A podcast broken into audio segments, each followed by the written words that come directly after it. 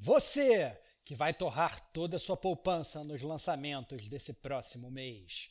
Você que é sempre o último a saber das fofoquinhas do mundo dos games. E você que está morrendo de curiosidade de saber se sua mensagem vai ser lida neste episódio, esse cast é para você, que é gamer como a gente. Outstanding.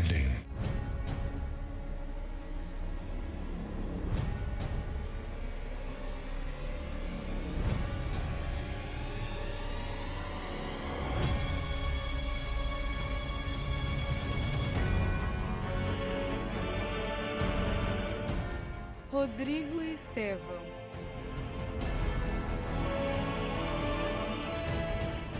Diego Ferreira.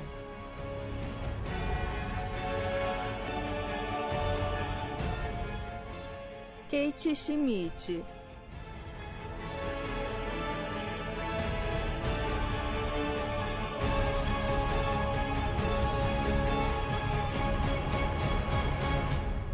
Este é o Gamer como Agente News.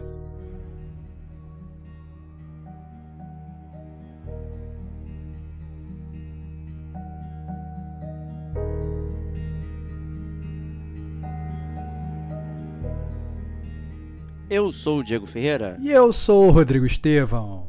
E eu sou Kate Schmidt.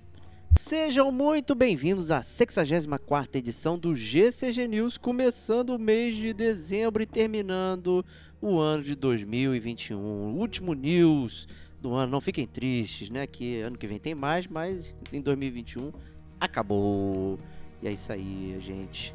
É, Estevox, né? Então o pessoal tá chegando aqui. Sempre tem alguém chegando novo. Né? A gente recebeu tanto checadinho de pessoas falando, pô, conheci hoje o Gamer Como a Gente e ele pinta aqui no News e ele quer entender o que, que é exatamente o Gamer Como a Gente, o que, que a gente oferece. Cara, antes tarde do que nunca. Nunca é tarde para se tornar um gamer como a gente. Já começo falando isso. Eu acho que é, se você chegou agora, seja bem-vindo. Se você é um parceiro de longa data, seja bem-vindo também. O Gamer Como a Gente News é o podcast que a gente gosta de começar o mês. Nosso podcast de notícias. A gente fala sobre as notícias que estão bombando aí no mundo dos games. A gente fala sobre os jogos que vão ser lançados nesse mês que está entrando, então no caso aqui em dezembro, né, finalizando 2021. É, a gente fala sobre os jogos de graça, da, da Plus, da Gold, da Game Pass, a gente fala um bando de besteira aqui. E a gente faz o principal que inclusive tem feito com que o News se torne que em teoria era para ser um podcast, já ah, não, um podcast notícias, 35 minutinhos, um grande sonho do gamer como a gente. e hoje ele acaba tendo sempre mais de duas horas por conta das cartas, né? Que se tornou aí uma, uma grande felicidade da gente usar o news para responder as cartas do pessoal e ter essa interação com o público, né? A gente se diverte, eu acho que vocês se divertem bastante também, porque são sempre imensas e muito louváveis. Mas, como o Diego falou, o o Gamer Como a Gente não é só o news, né? A gente também tem outros episódios que saem semanalmente, todos os meses, para vocês. A gente tem o, o GCG Podcast, que é, digamos, é o carro-chefe do Gamer Como a Gente. É lá que a gente faz as resenhas dos jogos. É lá que a gente faz análises profundas e discute temas é, muito relevantes da indústria dos games. A gente tem o DLC, que em teoria deveria ser também um conteúdo mais rápido e curto do gamer como a gente, mas a gente também não consegue cumprir essa promessa, né? São pro, é, o mote, grande mote, o mote do gamer como a gente é fazer promessas que nós não conseguimos cumprir, né? Essa é a grande verdade. É isso aí. e o, tem também o, o Chiptune, né? Que é o podcast de música do gamer como a gente que a gente gosta de fazer sempre também. Esse tem menos volumes, mas é muito amado pelos amantes de música e pelos amantes de games. É isso. É isso aí. Então, Kate, diga pra gente aí como o pessoal pode falar com a gente, onde que a gente pode nos encontrar nesse mundo aí internetico. Bom, nesse mundo internetico, os nossos ouvintes podem nos encontrar ali no Twitter, né? Arroba gamer como a gente, tudo junto. É, mais uma vez eu ressalto, não aceitem imitações. A, o nosso símbolo ali é o controlinho azulzinho, né? Redondinho ali, azulzinho. E também temos no, estamos no Instagram, também arroba é, gamer como a gente, tudo junto.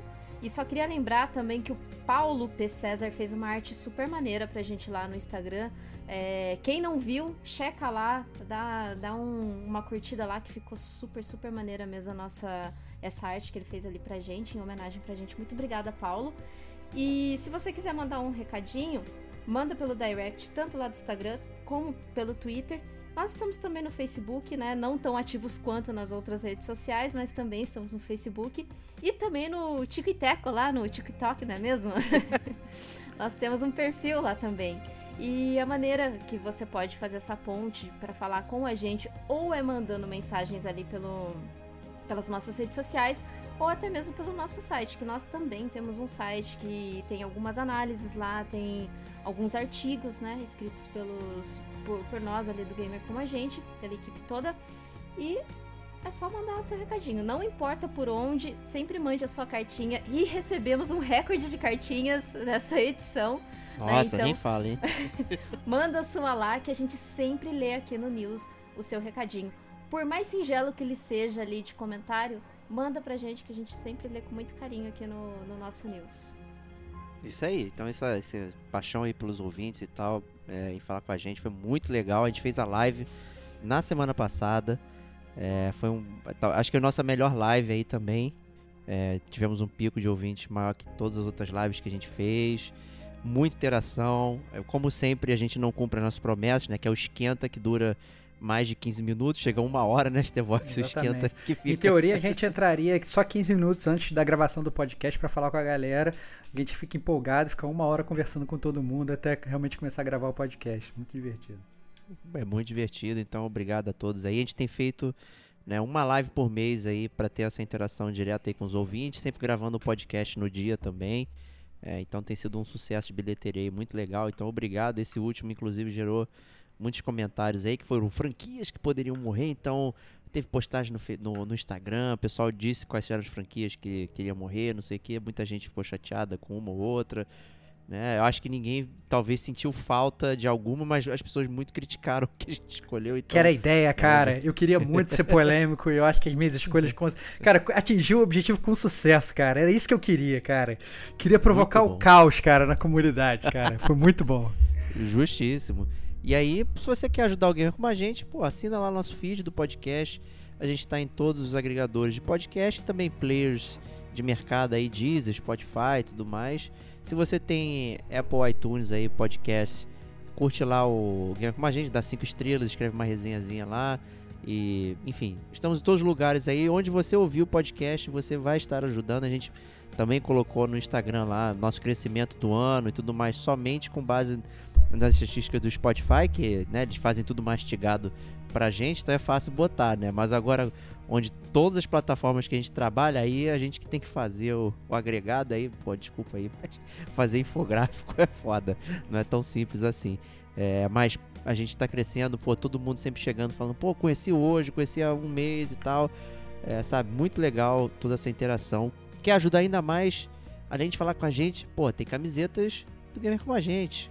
Só mandar lá na DM que a gente vai providenciar uma camisetinha lá para você. São 10 estampas maneiras, bem legais aí. Tá acabando, então vamos lá, os tamanhos já estão começando a ficar aí reduzidos. Tem, tem um estoque gente... secreto na minha casa que depois tem que te dar. Tem um estoque se... Tem. Não, tudo bem. Ainda devemos ter umas 200 camisas aí, tá, gente? Então também não é que tá acabando tanto assim, não, mas. É, mas tá acabando. É. E a gente não vai fazer nunca mais é, dessa forma. É. A gente provavelmente vai fazer de outra forma. É, dessa forma, é. dessa forma a gente quer acabar com o estoque para morrer mesmo, né? Então. Pra morrer mesmo. É. E é isso aí. Então, acho que a gente pode começar aqui falando sobre as cartinhas aí, os recadinhos que a galera mandou. É, boa sorte a todos aí, que foram bastante coisa. É. Mas eu tenho certeza que vocês vão curtir aí, porque o papo foi bom demais. É, lembra... começa aí lendo o primeiro. Opa. Começa, não, só aí. queria lembrar a galera, então, mais uma vez, se você quer aparecer aqui na parte de cartas, direct no Instagram ou gamercomagente.gmail.com. Essas são as duas melhores formas e mais rápidas. Mas como a Kate falou, mensagem no Facebook a gente olha, recado no site a gente olha também e tal.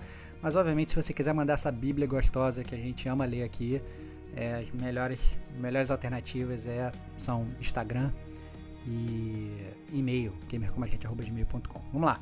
Primeira mensagem do Shadow falou o seguinte... Fala amigos e amigas do gamer como a gente. Aqui é o Clécio mandando mais uma cartinha. Ouvi de relance que alguns membros do Gamer Como a Gente não curtiram muito a experiência nesse game, talvez por ser meio lento ou porque esperavam um gameplay diferente. Porém, agora estou muito em dúvida. Por que vocês não gostaram do Red Dead Redemption 2? Preciso de uma explicação digna.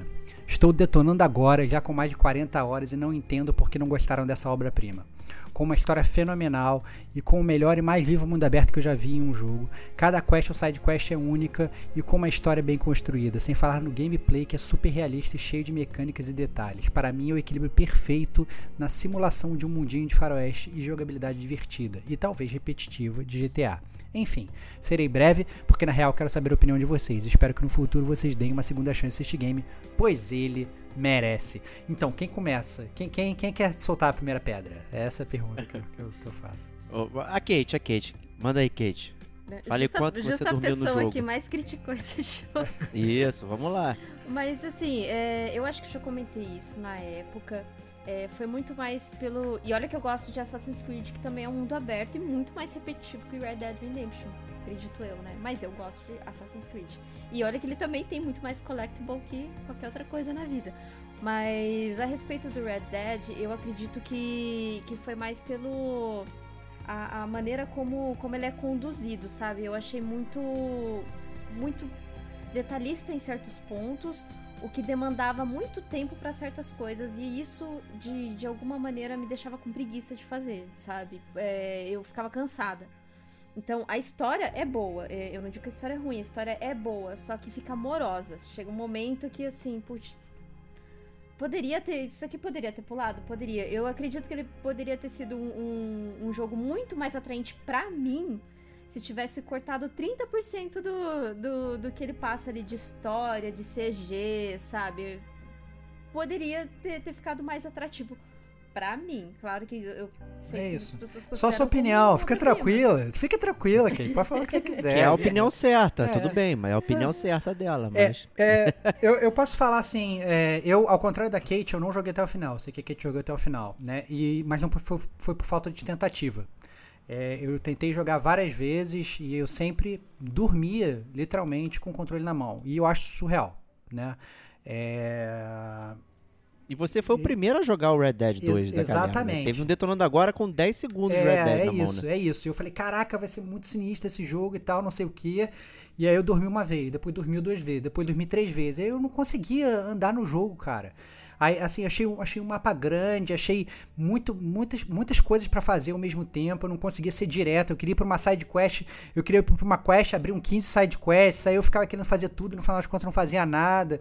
E aí eu tava andando, eu tinha que parar pra escovar o cavalo, sabe? Então, assim, é, eu achei.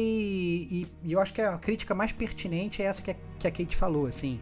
É um jogo moroso, né? Obviamente, é um jogo de faroeste, então, desculpa. É, não tô falando que a faroeste obrigatoriamente tem que ser moroso, mas naturalmente, né, ele acaba tendo um pace mais lento, porque é adequado à cultura do Velho Oeste. Mas eles têm que fazer um pace lento que não torne o jogo um tédio, porque infelizmente era isso que eu tava sentindo, né? Ao contrário do Red Dead 1.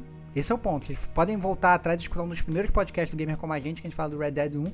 E eu achei que foi perfeito nesse ponto. Eu não senti em nenhum momento entediado. Mas nesse eu me senti, né? E sinceramente, eu, eu já tentei voltar pra ele duas vezes. Duas vezes eu entrei, fiz uma missão. Eu falei, nossa, cara, que merda. E parei. Entendeu? Então, assim, eu, eu sei que eu tenho que terminar, até porque eu acho que é uma missão do Gamer Como a Gente gravar um podcast sobre esse jogo. Mas eu fico triste, cara. Essa é a verdade. Porque o, o, o Red Dead pra mim foi tipo. Uma grande decepção mesmo, porque eu tava esperando que ia ser tipo um, um dos jogos do ano. Ia ser um puta blockbuster, que eu ia me apaixonar que nem eu apaixonei pelo 1. E foi muito decepcionante. Assim, isso tudo que o, o Clécio falou, que assim, se você tirasse o nome Red Dead, eu poderia falar que esse é um Witcher, entendeu? Se eu tivesse lido só a descrição, falasse, que jogo é esse, né? Falar, pô, Witcher. Mas não, não é, entendeu? É, é o que ele tá achando Red Dead. Eu fico feliz que você tenha gostado, cara, de verdade, porque eu, infelizmente, não gostei. É, o- eu ainda tive o azar de perder o meu save, então eu tive que jogar duas vezes pra chegar no mesmo lugar, o que foi bastante complicado, né, bem cansativo. É, eu concordo, é um, é um jogo moroso, mas um ele tem a morosidade que é interessante que ele vai num crescendo pra montar as coisas. E eu acho que, ainda que as side quests sejam interessantes, as fatias delas que você joga, elas não são. Você só tem o, o escopo final quando você termina uma side quest fica, pô, isso foi legal. Mas cada pedacinho dela é um saco. É você indo de um lugar para outro, escovando o cavalo, dando biscoitinho e não sei o que. E as, as mecânicas, tem muita mecânica. Você fica confuso, você fica lá com várias coisinhas para preencher. Ah, você come, aí você bebe, aí você fuma, aí você não sei o que, aí você limpa a arma, aí você tem o, o não sei o que, aí tira a arma do cavalo, aí coloca a arma no cavalo e sair para batalhar, mas a arma ficou no cavalo. Tudo isso é muito complicado. Aí o mesmo botão que você pega a arma é o mesmo botão que chuta o cavalo. Então se você estiver na direção errada, você dá um bico no cavalo e toma uma coisa na cabeça, o inimigo tá te atirando. Eu acho que tem muitos sistemas, muitas informações, tentando dar uma complexidade pro jogo. É... E o pace em si, a- as fatias de coisas que você faz, elas individualmente elas não agregam muita coisa. Você precisa jogar um bloco muito grande de jogo para você perceber que aquela side quest é legal, que o rumo da história é interessante. Então quando você joga fatias como o Stevox fez ali e não persevera, pô, mano, tu não viu nada, não aconteceu nada. É, é isso. Literalmente, não É- é tem isso, vontade eu- de continuar. Eu entrava, eu jogava 40 minutos e aí eu pensava assim, cara, o que, que eu fiz nesses 40 minutos? Sabe, eu peguei umas ervas no chão, eu tava andando e um cara me parou no meio da estrada e eu fiz metade de uma side quest. Que brother, desculpa. Entendeu? Eu achei que achei meus 40 minutos foram mal utilizados, entendeu? Então assim, sei lá, eu acho que é essencialmente isso. E, obviamente existem muitos jogos piores do que Red Dead Redemption 2. Não, tô falando claro, que é o pior lógico, jogo é. do mundo. Pelo contrário, né? Foi só um jogo que não clicou comigo, né? Não, assim, se a gente pensa assim, por exemplo, o Skyrim, também que é um mundo grande, que tem uma porrada de coisa pra fazer, só que o gameplay é tão simples que é fácil você ir de um buraco ao outro e sair fazendo as paradas e, e, e, e teletransporta e vai não sei o que. Só que aqui não, mano, aqui tu fica no cavalo andando e porra, tem um lago, aí não consigo ir por esse lago, tem que dar a volta e não sei o que. Nada é muito simples, porque ele tenta reproduzir tão fielmente é, o universo ali, essa simulação, digamos assim, que, cara, eu não quero viver lá. Eu quero sentir que eu vivo lá, mas não viver de verdade. Eu não quero que seja o Shenmue, eu não quero trabalhar de estivador no, no, no porto de duas às cinco para ganhar um dinheiro para jogar no arcade. Não dá, não dá. Não dá pra fazer isso. Eu acho que a minha sensação ao jogar o Red Dead 2 é exatamente isso, que eu tô trabalhando pra jogar, eu não quero. Entendeu? Já a vida já é amorosa o suficiente, né? Não acontece nada o dia inteiro. Aí eu vou sentar pra jogar, eu não quero ter essa sensação É isso. né? Mas acho que é isso aí. É. Vamos prosseguir então aqui. Obrigado aí, Shadow, pelo seu e-mail.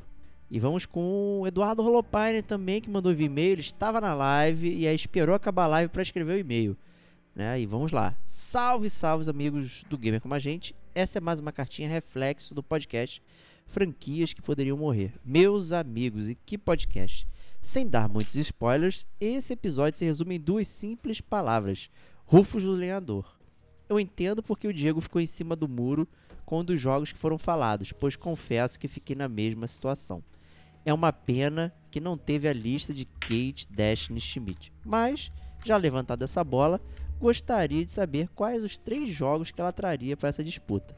Fica aqui o meu desejo de ainda mais sucesso a vocês e o convite para aqueles que ainda não tiveram oportunidade de estar nas lives. Definitivamente é muito divertida essa interação. Grande abraço a todos. E um PS aqui: enquanto empresas como EA e Ubisoft têm dificuldades para se reinventarem, o nosso amigo Diego Batista Ferreira se reinventa na arte de roubar. Excelente. O cara é o masterpiece dos roubos. Ubisoft The Game quebrou a banca e fez todo sentido, só para constar. Excelente, cara, muito Muito bom. bom. Só, só porque foi, só porque foi um roubo com total sentido que o Baixão da Justiça permitiu que o roubo fosse feito. Permitiu, né? Permitiu. Permitiu a Que falta. foi um bom roubo, foi um bom roubo, essa é a verdade. Mas fala aí, Kate, quais são os três seus aí? Três jogos aí que você, três franquias que você terminaria com elas pra sempre, Kate. Manda abraço aí. Ó, o Need for Speed, com certeza, que eu acho que já deu, já, já não dá mais, já lançou dois, os últimos dois foram uma merda. Então, assim, já pode acabar, tá ótimo. Uhum. Boas lembranças, obrigada. E agora vai lançar o Bioshock 4, que não ninguém pediu e ninguém queria. Então eu acho que o Bioshock tipo, já poderia ter finalizado ali no Pensei. 3 e beleza, ó, roubei agora. Esse Pensei. foi. Eu pensei em falar Boa. em Bioshock, tava na minha lista de franquias que tinham que morrer, cara. Na verdade, Bioshock, convenhamos, podia até ter terminado no 1 mesmo. Não precisava nem ter dois, nem É, ter podia ser só um jogo único, né? É. Standalone, né? Eu, eu também concordo. Eu também concordo com essa afirmação. Então, assim, agora eles vão, vão fazer um Bioshock 4, tipo. Sei lá, sabe? Nada a Pra ver. quê? Então, pra, Pra mim, quê? Bioshock pode. E uma outra franquia que eu acho que já deu também é Fallout. Chega. Olha, polêmico, Tá hein? Achei, Opa, pô, ia gostar de ouvir isso aí. eu hein? achei polêmico essa, cara. Aí eu não botaria Fallout nas minhas, não, cara. Eu poderia até entrar numa batalha pessoal com você e podia falar que o Skyrim Elder Scrolls tinha que morrer. A gente ia ficar batalhando e tal. o. Skyrim teve, teve um, um lançamento de jo- do jogo. Jogo definitivo, alguma coisa assim, esse ano, cara. Tá lançando, relançando ainda esse jogo. É, pois é. O Skyrim também já deu, sabe? É, o, o, o Skyrim, o Skyrim, o Skyrim, a gente nem pode falar que o Skyrim é uma franquia, né? Que é sempre o mesmo jogo sendo relançado. Mas, o, El- jogo. o Elder Scrolls é algo que poderia gerar muita polêmica, tá, galera? Mas eu acho interessante essa questão do Fallout. É, eu acho que é algo a se pensar. É uma franquia que eu amo, mas eu entendo que os últimos jogos eles têm ficado, não vou falar repetitivos, mas eles não trazem nada de realmente novo. Óbvio que o, o roteiro é sempre muito legal e tal, não sei o que, mas aquele negócio que a gente fala assim, nossa, vai vai botar uma pimenta nova na série, não é. É sempre assim, uma boa história, mas é sempre o mesmo setting, é sempre as mesmas armaduras, é sempre a mesma Brotherhood of Steel, é sempre a mesma galera, né? Então acho que talvez do jeito que está, poderia morrer. Poderia realmente continuar de uma outra forma. Não sei. Co- Coisas a se pensar. Ou talvez realmente cabe e comece uma outra franquia nova. Nem que fosse pós-apocalíptico mesmo, mas uma outra franquia, né? Então, é legal. Bom, bom pensamento. Gostei dos seus três jogos, Kate. Legal. Boa, boa. Teria, teria pimentado a discussão com certeza. Com certeza. E aproveitando a questão, lê o próximo e-mail, por gentileza. Próximo e-mail via e-mail mesmo, o do Pedro Paulo. Ele começa assim: Olá, amigos do Gamer como a gente. Após vários meses sem eu, Pedro, contatá-los por não pensar em algo interessante para compartilhar com vocês, vem o grandioso cast Franquias que poderiam morrer. Já digo que não tive ataques de raiva durante ele, provavelmente porque metade das franquias citadas eu nunca toquei por completo desinteresse ou só não ligo para a existência mesmo. Vou comentar um pouco sobre algumas das franquias citadas. Vamos lá. Street Fighter. Minha primeira experiência foi o desastroso Lutador de Rua 5. 20 minutos bastaram para eu querer meus 20 reais de volta, mas o resto é irado. Call of Duty. A diferença principal entre Battlefield e COD é chamado do dever, do dever acho legal. Ah, campo de batalha, eu durmo jogando. Nossa. Mas tô nem aí para ambos. Só jogo beta aberta quando sai e olhe lá. Pode morrer. Não quer pagar pelo jogo, olha lá. Só Excelente. joga, só joga Só o joga grátis. aberto. Jo- jo- Joga o jogo não completo. Olha só, cara, o jogo nem tá completo, fala que pode morrer. Esse é o tipo de gamer que eu acho interessante, cara. Ó, joguei Muito o beta, foda-se, seu jogo é uma merda. Não quero nem ver finalizado. Nem precisa finalizar, foda-se, foda-se. Ó, o Street Fighter fiquei com a impressão de que era pirata. Tem 20 reais. Cara, sei lá, promoção da Americanas, cara. Tem, tem umas paradas É. assim que surgem assim, cara. Não, é o Street Fighter 5 básico, ele realmente já saiu por preços É. irrisórios, assim. O- é que o 5 céu todo bugadão, né? E aí É. decaiu demais. É, o próximo jogo que ele fala é o FIFA. Aí ele diz o seguinte: deveria virar um jogo único, recebendo atualizações anuais, porém ele pertence à EA. Ótimo, ótimo ponto. Ah, concordo com a questão do monopólio e que seria benéfico para a indústria de jogos de futebol que ele acabasse. Mas não acho justo matar uma boa franquia por isso. Aliás, o mercado de jogos de futebol mobile é muito bom. Tem vários jogos bacanas. Eu desconheço, assim, jogos. Não sei se vocês já jogaram algum, mas eu. Eu só falei um que foi até hoje, é o Futebol Drama, que é maneiro pra caralho, mas é uma visual novel com futebol. Ah, né? Não é um jogo de futebol, é um jogo sobre futebol. Né? Que foi o meu ponto no cast, não é acabar com jogos de futebol, até porque futebol não tem diferença. A regra é clara. Né? Como diria aí o, o- O Arnaldo- o juiz e tudo mais, Arnaldo. César Coelho. A, a né? A regra é clara. Então, não tem onde inventar o futebol em termos de regra, né? Que é o caso do FIFA. Mas você pode inventar jogos sobre futebol, que esse era o meu ponto. Quando se fala de futebol, você só pensa em FIFA. Né? Você não pensa em outras coisas que podem surgir disso. Né? Esse foi o meu ponto com acabar o FIFA ne- nesse sentido. Calma, cara, acho que, vai, acho que vai ter uma outra carta que você vai ter mais chance Vai. pra comentar isso aí, cara. É, é, Não é, eu já gaste queimei seus uma pautinha aqui. Não gaste É, cancelei aqui. argumentos. Não gaste seus argumentos. Bom, aí ele continua falando que Pokémon. Toda vez que o Rodrigo fazia uma analogia com cocaína, eu morria de rir. Cocaína. Coca- Cocaína, cara. Po- Pokémon, tadinha. A Kate Ó, aqui gravando podcast. Aí que a gente tá vendo a cara dela, assim, porque a gente tá vendo no vídeo. O nariz dela cheio de pó branco, mas deixa, deixa passar. é, não, Deixa é, é já. Pokémon, ele já eleva, né, a enésima potência já pra crack, não é mais. É, entendeu? pois é. É complicado, craque. cara. É complicado, cara. O, aí ele aqui que God of War. Confesso que achei bem idiota os argumentos usados Ih, sobre esse rapaz. aqui. Tudo bem que seria melhor caso fosse uma nova franquia e não uma continuação. Mas se o jogo é bom, gera lucro e agrada a comunidade. Qual o problema dele continuar? Também prefiro a abordagem da Naughty Dog com Un- Uncharted, mas Santa Mônica lidou muito bem com o novo God of War. Agora, God of War acho que ele se referiu ao de 2018, né? Isso. Agora, se depois de fecharem esse arco atual do Deus da Guerra ainda tiver mais, a coisa provavelmente ficará feia. Mas já foi confirmado, viu, que não vai ter um terceiro com essa linha narrativa do 2018, tá? O Ragnarok acaba essa linha narrativa. Então fique Até tranquilo. porque é o Ragnarok, né? É, Pô, acaba, acaba, é, e e esse é o ponto principal da Kate. Acaba esta linha narrativa. Narrativa. Não quer dizer que acaba a série. E aí, mais uma vez, eu entendo isso que ele falou. Ah, não. É, ele fala aqui, né? Se o jogo é bom, gera lucro, agrada a comunidade, qual o problema dele continuar? Simples. Assassin's Creed, ele sempre foi bom, sempre gerou lucro, sempre agradou a comunidade. Até que, de repente, foram feitos tantos em sequência que o jogo se tornou uma merda. Entendeu? E, e, e continua Não agrada a comunidade, mas gera lucro. não, não, não, não. Assim, é tem gente que joga e gosta, tem gente que joga e fica puto jogando, mas ainda assim joga, entendeu? E a verdade é que hoje, esse é o meu ponto principal sobre o God of War. É, o- o- se você for fazer o paralelo com Assassin's Creed, hoje eu não consigo mais olhar para Assassin's Creed com o mesmo brilho nos olhos que eu olhava quando você tinha a saga do Ezio e do Altair. Não consigo mais. Eu já olho falando, puta que merda, Assassin's Creed. Parece que botou uma mancha na série. Eu não queria que o God of War no futuro ficasse com uma mancha. Então é muito simples. Já poderia ter encerrado e já poderia ter criado uma série nova. Simples assim. Eu não tô criticando, mais uma vez, os ganhos financeiros. É, eu não tô criticando o próprio jogo, apesar de eu não ter gostado, e isso eu já falei no podcast do God of War 2018, da mudança de gameplay. Eu não gostei. Eu prefiro gameplay antigo. Eles criaram um jogo que pra mim é todo novo, tem equipamento, tem level up de equipamento, tem, sabe, é, é cheio de, de sacanagem que não tinha antes. Então eles criaram várias outras paradas que eu não achava que precisava, né? É, e que poderia ser um outro jogo. Simples assim. E eu acho que a possibilidade do- da Santa Mônica continuar fazendo isso, continuar milcando o jogo, é, eu acho que existe. E sinceramente, galera, eu acho que é forte. Forte. Forte mesmo. O- abrindo só um parênteses aí, né? O, a maior série de todos os tempos de comédia, que se chama Seinfeld, muitos jovens não devem conhecer, é, ela terminou na nona temporada no topo. Ninguém entendeu por que, que o Seinfeld chegou e falou: não quero mais fazer isso aqui. É isso. Ele falou. Aí ele explicou: eu quero sair no topo, eu quero sair o melhor possível. Então eu saio sendo a melhor série de comédia de todos os tempos até aquele momento, e acho que ainda é, na minha opinião. mas, Seinfeld é bom enfim pra caceta, cara.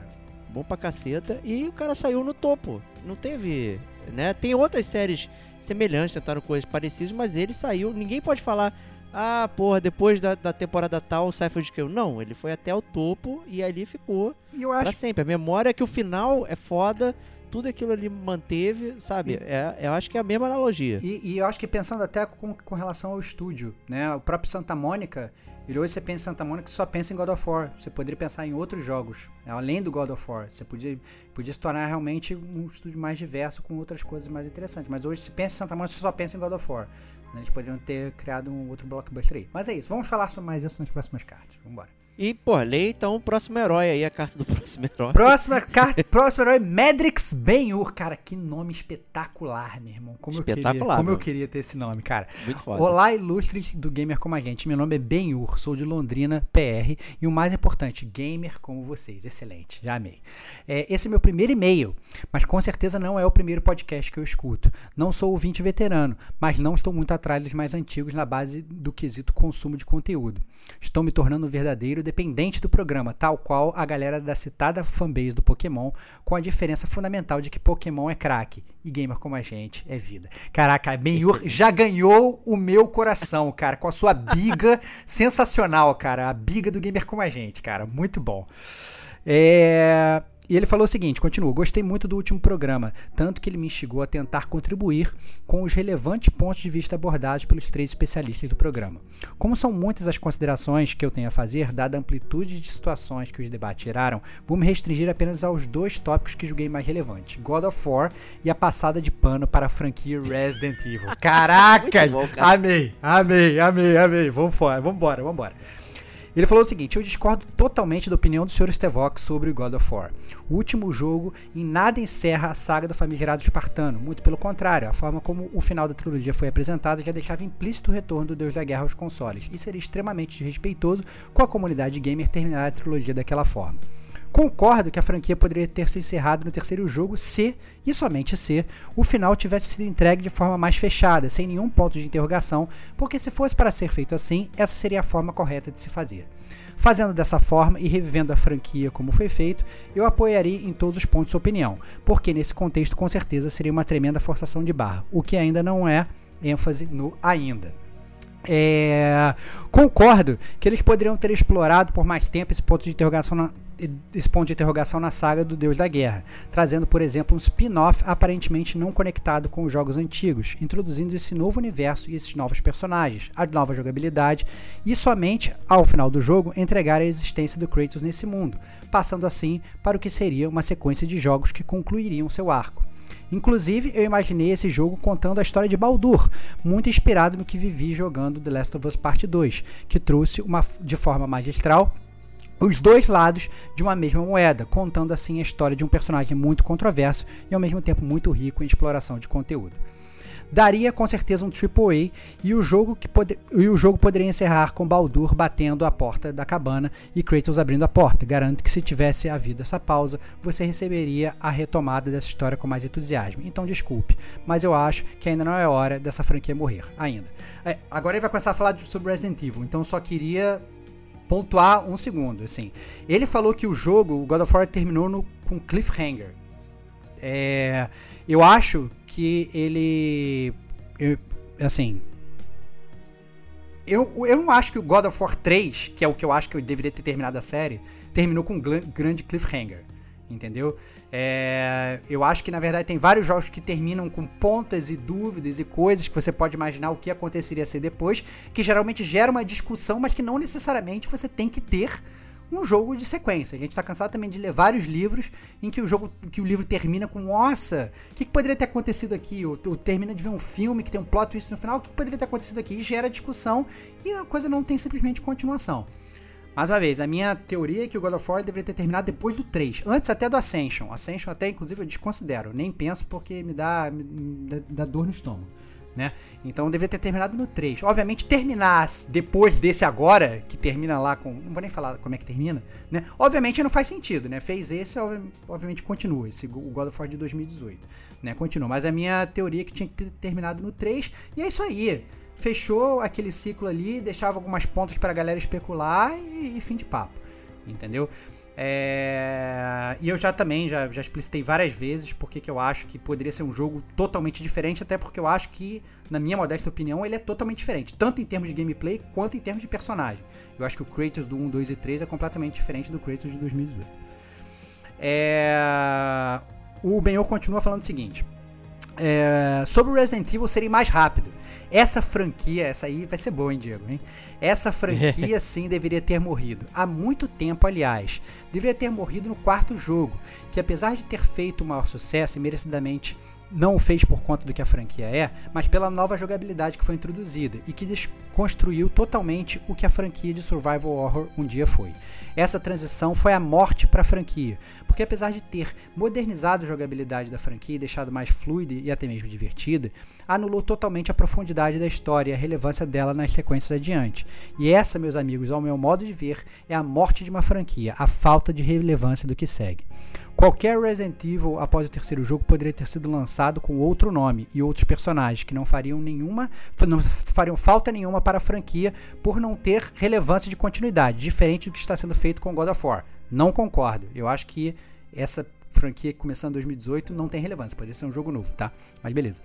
É, tinham muitas outras coisas para falar, mas se eu continuar, vou simplesmente datilografar um podcast inteiro por e-mail. Então eu paro por aqui. Espero ter contribuído de alguma forma e espero agradecer muito pela possibilidade de poder ouvir debates tão interessantes e imersivos produzidos pela interação sinérgica e harmônica que vocês, Diego e Rodrigo, têm e que se estendem aos seus convidados. Muito obrigado pelo Gamer Como a Gente, Vida Longa Podcast. PS, a franquia de Nathan Drake não morreu, apenas se aposentou com muito estilo. Eu espero que continue assim. Eu também. É, sobre Resident Evil, eu gostaria só de pontuar uma coisa. O Diego ele vai falar muito mais do que eu, porque ele é mais expert.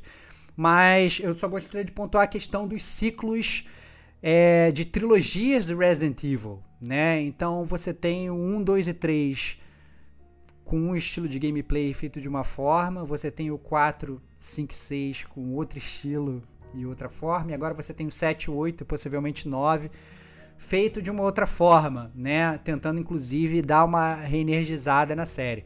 Eu concordo que na verdade, é, eu concordo com esse argumento dele. Eu acho que o Resident Evil é, ele poderia ter ter terminado. Eu acho que o, o argumento que eu usei pro God of War ele se aplica pro Resident Evil. Da mesma forma que eu amo God of War, eu amo Resident Evil. E eu concordo, a gente poderia tranquilamente ter botado Resident Evil na lista. É, mas eu entendo que a Capcom quer fazer com essa questão de lançar sempre 3, 3, 3, 3, 3 e vai seguir pra frente.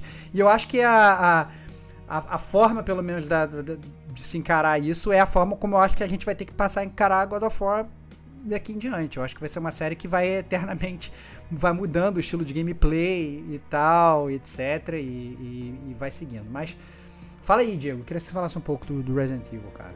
Vamos lá, vamos lá, vamos lá falar de Resident Evil é, se falar de Survival Horror, realmente o miolo. Né? O 3 já não é tão Survival Horror, não né? é. Vamos, vamos falar. é o 1 e 2. 1 e 2 são, o 3 já não é. 1 e 2. O 3 não é. É. O 3 não é. E é bem o 3 action. remake, então, né? Cara, nem Não, se calma. fala. isso, né? isso Quer dizer, em falaremos, breve. Falaremos em fala, breve. falaremos. Falaremos em breve. É, o 4, ele realmente repensou. O, o 4 é a evolução do 3, talvez do que eles queriam fazer. É, e aí dali virou uma, uma- um samba de estilos. Então o problema do Resident Evil, é, que a gente conheceu ele como Survival Horror, são os estilos. Mas é uma linha contínua de história, que é uma salada, tá? Mas ele não. não ele não inventa nada de novo. Você tá continuando a mesma história, com os mesmos personagens, fazendo aquelas papagaiadas de. É, é vírus pra lá, é o, o alfabeto já acabou, né? G vírus, T vírus, Z vírus, não sei o que vírus. não tem mais o que falar. Aí inventa, aí não é mais vírus, é parasita. Aí não é mais vírus, é, não sei, é fungo, mas aí vira Last of Us. Aí começa, né? Mas a, a linha principal do Resident Evil ela não morreu. Ela continua igual, você não tá tendo que pensar em nada de novo. Então é como se você estivesse acompanhando várias temporadas da mesma série, né? Só que você vendo de outra forma, né? Que é a jogabilidade do jogo. Né? Então você tem aquele tanque, depois tem ação, agora você tem primeira pessoa, que faz sentido em vias de mercado, né? Popularizado pelo Outlast e tudo mais. Então assim, eu acho que o Resident Evil, falar do nome morrer, não, não acho aplicável, na minha opinião, porque a gente tá falando da mesma coisa. Você joga de formas diferentes. Cara, se botar um jogo de futebol, mas falar que você tá dando chute na cara do Wesker, é Resident Evil. Não muda. É, não, mas, mas, né? mas, É, mas, é, mas eu entendo o que ele tá falando. Entendeu? É que assim, sinceramente, o Resident Evil ele poderia ter morrido no 2. É isso. Poderia. Mas, mas, é, mas hoje tem filme do Resident Evil voltando ao passado, É. né? Bem-vindo a Raccoon City, né? Não sei o quê. Então, assim, eles gostam de toda a história do Resident Evil e ficar remoendo aquilo, né? Por isso que ela não morre, porque ela é uma franquia sobre ela mesma, né? Ao contrário do God of War, que ele fez algo diferente. Por isso que você achou que ele deveria morrer, porque ele criou algo completamente diferente. Pô, você tá lá naquela mitologia, de repente você foi pro, pro, pro, pro, pros nórdicos, criar outra coisa e transformou o Kratos, né? Ele não era mais É. aquele personagem. É, pra mim mudou Ele é tudo. outro. No God of War mudou tudo. Mudou Mudou, tudo. mudou a mitologia, mudou a personalidade do, do, do- personagem, mudou o gameplay, mudou a jogabilidade, mudou a parada inteira, Brad. Só tem o skin do Kratos lá, cara, entendeu? Então, É, é isso. É, é- Agora, o Gun Survivor, que você é fã, já falou aqui, é, é Resident Evil por quê? É. Você tá fazendo as mesmas coisas em Resident Evil. É, não, mas eu entendo que Não ele. muda. Mas eu entendo que ele fala que, assim, quando, quando você pega e compara. Eu acho que é isso que talvez o, o, o Ben-Hur esteja querendo dizer, assim. é, quando você pega e você compara o Chris do primeiro Resident Evil, Chris Redfield, com o Chris do Resident Evil 5, por exemplo, aquela massa muscular que quebra uma pedra gigantesca com aqueles bíceps saradíssimos e tal. Cara, brother, é bizarro. Não é o mesmo personagem. É, é um personagem caricato, entendeu? Então, assim, eu o que, o, que eu, o que eu senti dele é que, assim, a, a, a série ela precisa morrer. Eu achei esse argumento muito bom. Ele falou assim: a série precisa morrer porque ele entende que a partir do, do, momento que ela foi sendo milcada e que as personagens foram, foram ficando caricatas, ela perdeu relevância. Ela deixou de ter a relevância que ela tinha antes, entendeu? E eu concordo eu concordo com esse ponto. Para mim é o mesmo. O Assassin's Creed pra mim é a mesma coisa. Ele poderia ter terminado lá depois do, do Ezio. E depois os outros ele foi cada vez perdendo mais relevância, perdendo mais relevância, perdendo mais relevância e tal. E, e, e, e é isso. Eu, eu entendo perfeitamente o ponto dele. Por mais que eu ame Resident Evil. Eu acho que. Por exemplo, mesma coisa. Se o Resident Evil 7, que é um puta jogo, a gente gravou o podcast aqui, é um puta jogo, ele não tivesse o nome Resident Evil, é. Ele ficaria tranquilamente na plataforma com um puta jogo. Ele só não seria o Resident Evil. Inclusive, a conexão dele com a série Resident Evil é só feita nos últimos 10 minutos de jogo, certo? É, então, é, pois é, então, exatamente. Então, assim, é, é, que é um roubo da Capcom. A Capcom roubando lá Diego Batista Ferreira. Entendeu? Uhum, roubou, por isso que eu concordo roubou, roubou muito Resident Evil 7, né? Então, assim, é... então eu entendo o argumento dele. Eu entendo até, eu até concordo, eu até concordo, por mais que isso me entristeça. Eu acho que, porque é muito compatível, na verdade, com o meu argumento do God of War, porque ele fala que ele acha que não perdeu relevância. Eu acho que perdeu relevância, entendeu? Então, de uma outra forma, né? Não na forma do, do, do, do, que ele quis dizer com Resident Evil, mas eu acho que perdeu relevância da mesma forma. Mas, tipo, bom, bom e-mail, gostei do e-mail do Benhur. Cara, bom, e-mail tá incrível. mande, mande mais e-mails assim pra gerar esse tipo de discussão, cara. Muito legal. E aí, Kate, leia o próximo pra gente aí. Esse é de um conhecido, hein? Olha, cara. Agora, antes da Kate falar, cara, o próximo e-mail é do Fábio Sagaz, cara. Fábio Sagaz ele não é um mero ouvinte, cara. Ele é um membro do Gamer com a gente. Gravou vários podcasts com a gente. Inclusive, só não grava mais porque ele tá com uma desculpinha que ele agora, ah, não, trabalha de noite, segunda-feira de noite, que é justamente quando a gente grava. Então por isso que ele não tem aparecido mais aqui, mas o Fábio. Em vez de matar o trabalho, como é muita óbvio, gente faz, em vez né? de gravar podcast no trabalho, que a gente sabe que era isso que ele deveria fazer, né? mas é isso aí. Mas lê aí o, o, o e-mail do Fábio e o Kate, por favor. Bom, uh, o Sagaz mandou via e-mail, né? Mandou lá pra gente. Olá, meus amigos do Gamer Como a Gente, tudo bem com vocês? Espero que sim.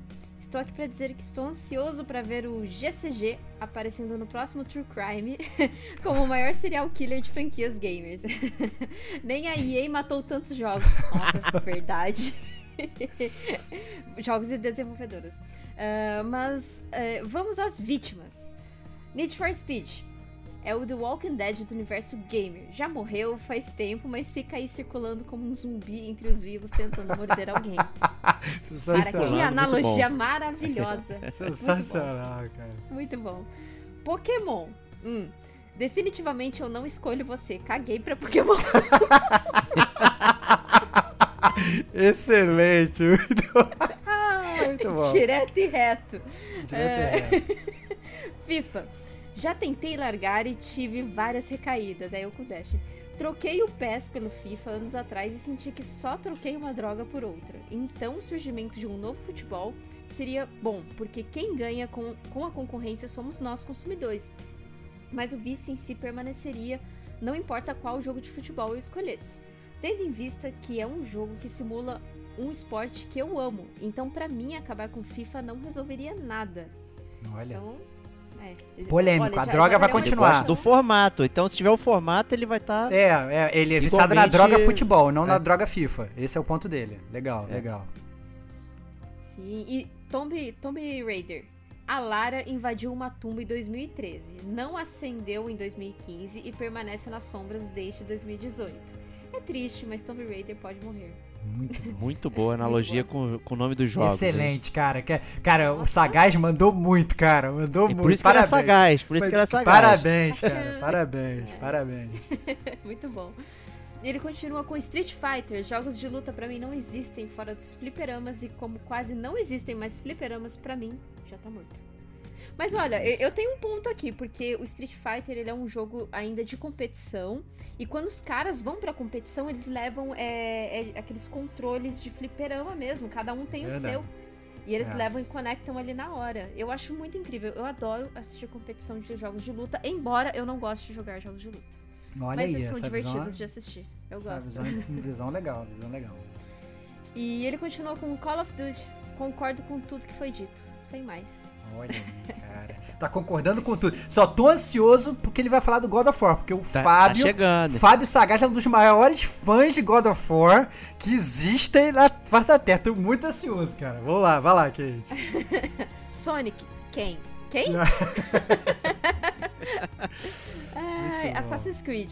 Foi mordido por Need for Speed zumbi, correu para o bunker da Ubisoft e lá dentro contaminou Watch Dogs, Far Cry, The Crew, ah, Go- Go- ah, Ghost Recon, Phoenix Rising, não teve nem chance, coitado. Oh, Phoenix Rising é legal, poxa. Olha aí, olha aí. Não, não Ubisoft, mete essa, não Ubisoft the essa. game. Ubisoft the Ubisoft The Game.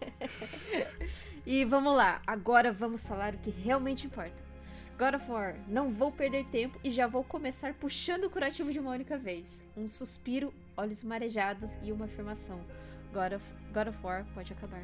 Caraca, eu tô até arrepiado, cara. Eu tô até arrepi... Se tinha uma pessoa que eu não achei que fosse concordar comigo, ia ser o também. Fábio, cara. Plot Eu- no- Quando eu li esse e-mail, eu não acreditei. Eu tô até arrepiado, cara. Tô até arrepiado. Lê, continua aí, Kate. Quero saber a- a- o que, que ele falando. Lá. Mas discordo de alguns pontos do Stevox. God of War realmente poderia ter acabado no 3. Aquele momento ali era perfeito. A história estava fechada e bem contida. O gameplay foi perfeito, com gráficos lindos. Mas daí, como disse Stevox, a Sony foi milcar o jogo e lançou um medíocre God of War Ascension. Nossa, que é realmente uma bosta. E esse jogo me entristeceu. Ahn, Por quê? Pra- porque Por a quê? impressão que eu tive na época é que eles imaginaram não ter mais para onde seguir com Kratos. Tanto que Ascension foi uma prequel. É verdade. E a última lembrança de uma franquia foda não seria mais o ápice que foi o God of War 3, e sim o mediano Ascension. Nossa, é.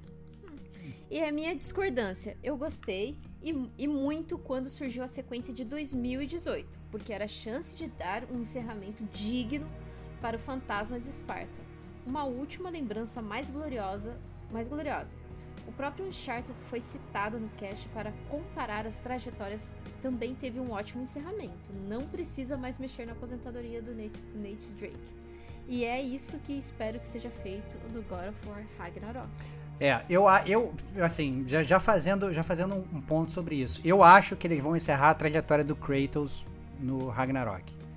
Eu acho que o Kratos morre no, no Ragnarok, mas eu acho que eles vão continuar com o filhote, entendeu? E a série vai continuar pra sempre sendo sendo sendo milcada pra todo sempre. Essa é a minha teoria sobre God of War. Mas vai lá, continue Kate. E daí ele, ele continua a cartinha dele dizendo: E discordo também de outro ponto. Não acho que Kratos seja outro personagem no último God of War. Ele não ficou inteligente ou profundo, ou se formou em sociologia barra filosofia. Ele apenas. Caralho, essa eu ri muito, cara, quando eu li a primeira vez. muito foda. Ele apenas demonstrou o quanto pesa todas as escolhas erradas que ele tomou na sua época de general espartano. Uma das piores coisas que se pode carregar na vida é o remorso por uma família perdida. Ele está tendo mais uma chance de ser pai e não só e, e não só quer cometer os mesmos erros, como também quer privar o Atreus disso. Rufus, o lenhador, O lenhador. poderia ser um ótimo personagem, mas não teria essa bagagem do Kratos. Bagagem essa que carregamos junto com ele há muitos anos. Nós entendemos bem a sua dor. Qual seria a dor do Rufus, o lenhador? Ter que trabalhar com um machado cego? Ah, então, aí, então, aí eu já não concordo com esse argumento, porque eu acho que se a Santa Mônica ela teve é, cacife pra criar o Kratos, com a bagagem emocional que ele tem, ela tem cacife pra criar o Rufus Leador com uma bagagem emocional, quiçá até melhor, visto que eles já aprenderam e já estudaram como, como, como fizeram com o Kratos, né? Então, eu acho que isso é possivelmente é, é tranquilo de ser feito, mais uma vez traço a analogia com a Naughty Dog, que criou o Drake, que tem toda a sua profundidade familiar, em relação com Helena e etc e tal. Depois incluíram o irmão dele na série, funcionou super bem, blá blá blá blá blá. É, e depois, mesmo assim, eles pararam, criaram o universo do Last of Us com o Joe e com a Ellie, que em um jogo só já tinha uma puta profundidade, etc e tal. Ele é um dos melhores jogos de todos os tempos, depois continuaram com dois. Então, assim, isso pra mim não é desculpa. Isso, a profundidade se faz com um bom roteiro, não com a sequência de jogos. Né? Se sequência de jogos fosse igual à profundidade, volta ao ocorrer do Ben-Hur. Resident Evil seria uma das séries mais profundas de todos os tempos. Não é. Né? Então, eu acho que essa desculpa do Sagaz para mim não cola. Eu acho que se o Santa Mônica poderia ter feito Rufus Leador tão profundo ou até muito mais que o Kratos, né? de uma hora. Ah, e até usando o argumento da, da, da Naughty Dog também, o Uncharted Lost Legacy é um tapinha e mostrar outros personagens naquele universo do Uncharted também. Sim. Né, que é interessante, que é legal, é uma forma de mostrar o jogo de uma forma diferente ali também. É, então também manter dentro do universo também não é uma coisa ruim, mas ele também não usou o mesmo personagem, né? Usou o universo, aquele mesmo tema de ladrões com coração de ouro e pegando artefatos místicos, não sei o que, com divertimento e tudo mais. Né? O Lost Legacy ele cumpriu algum, alguns tiques aí dentro da, da, da série. Né? E também não é todo ruim, assim. É, eu, assim, eu, eu fico. A gente não fez até hoje. Não é, fizemos. Não podcast fizemos. sobre Lost Legacy, mas eu tenho muito mixed feelings. Ao mesmo tempo que eu gosto, eu não gosto. Mas isso vai ficar pra uma resenha futura. Não, É, é. eu tenho- eu tenho- Até porque ele é um, ele, digamos, ele é um DLC, né? Ele é uma expansão, ele não é um jogo dedicado, né? Sim. Ele não é um jogo dedicado. É, mas ele é uma DLC mais profunda, né? A gente tá acostumado a ver DLC. Ele não é é uma igual Miles cavalo. Morales, cara. É, ele, É, ele não é uma Ele- igual Miles cavalo. Morales, É, eu, exatamente. eu diria. Exatamente. Mas vai lá, Kate, termina aí o nosso e-mail do, do Sagaz. Bom, e pra finalizar aqui, ele diz: Bem, seja como for, é com pesar que digo que espero que no próximo jogo Kratos encontre seu descanso e de forma digna.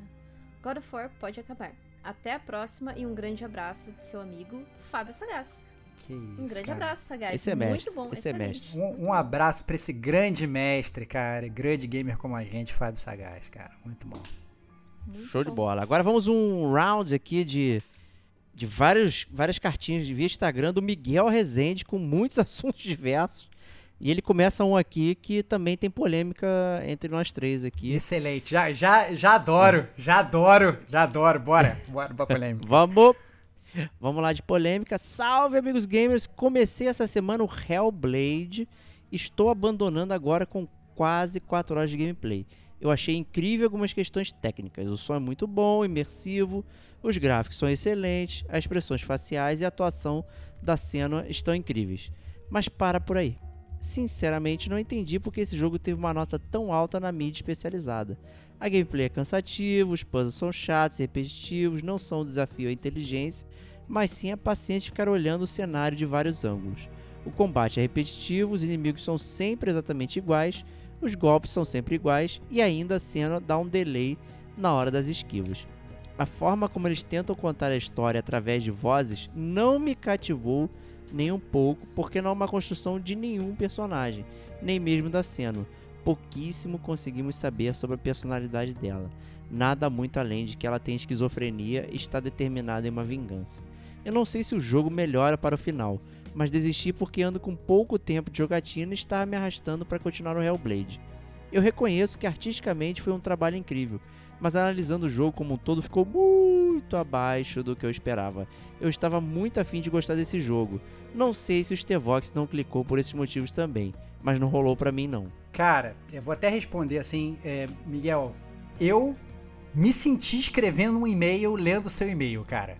Eu concordo com ele, assim, 98%. Eu só não vou concordar com a parte do, do- da forma das vozes e tal, de, de como a história é contada, porque isso eu achei, eu achei até interessante. Eu achei legal e tal. Apesar de concordar com você que não teve a construção da personagem principal.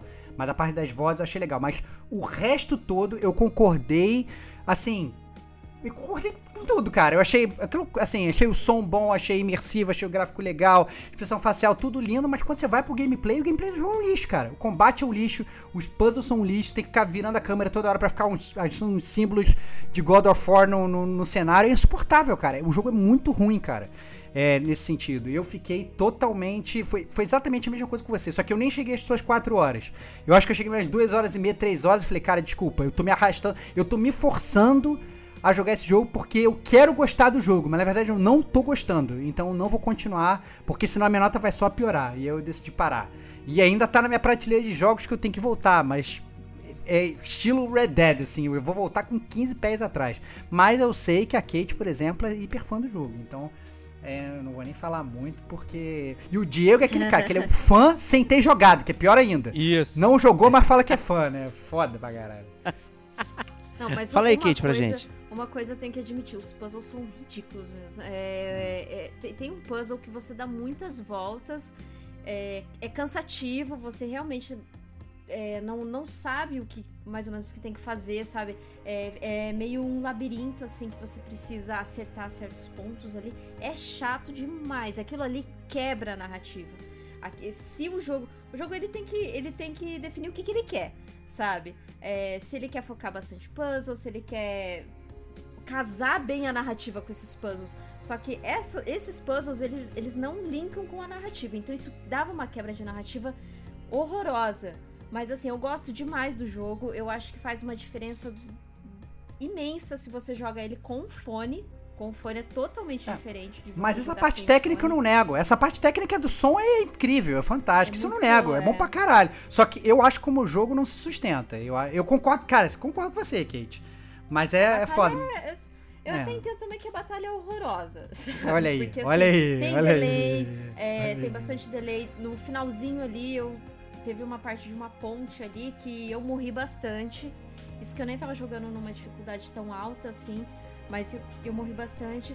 Só que eu gostei bastante do, do, do conteúdo, da es- essência do jogo em si. Da parte técnica de jogabilidade com puzzle é uma merda. Mas da parte de história e a, a, a parte técnica de som, é incrível. Eu gostei demais. Eu gosto bastante de Hellblade e tô super. Eu tô, tô numa mistura de hype com Po- medo, com o posso novo, mandar- entendeu? Posso, posso, posso mandar real sobre que, como é que o Hellblade seria legal? O Hellblade seria maravilhoso se fosse um filme. É isso. Seria lindo se fosse um filme e você não tivesse que jogar. Se tivesse só que ver e Sério? curtir a história, e curtir o so- o som, a história e tal, não sei o quê. Mas quando você vai jogar é um lixo. Então, assim, como videogame, eu acho, como jogo de videogame, eu acho ruim. Né? É, é só esse meu ponto. Toda a parte artística e tal, aí sai documentário, a esquizofrenia, como nós criamos, não sei o que, lá, lá, lá. Maneiríssimo, do caralho. Você vai jogar e o, o gameplay te corta os pulsos. Então, sei lá, pelo menos na minha opinião, concordo 100% com o Miguel. Muito bom. É, Eu vou fazer agora a defesa do jogo sem ter jogado. Olha aí, Com de- certeza. Que, né? obviamente, Questão clássica, roubando, né? Tem que roubar, tem que roubar. Não jogou e vai defender. Além da Kate, tem outro membro do game com a gente aí que já tá desaparecido há algum tempo, mas que curtia muito com a gente, que era o Eric Barreto, fez Final Fantasy, outro Destiny e tudo mais aí. É, e ele virou um fanboy também do Hellblade, então deixo aqui Verdade. as palavras dele também, que ele adorou o jogo e tudo mais. Eu acho que o grande problema do Hellblade é que ele engana o incauto, né, por conta da parte gráfica dele.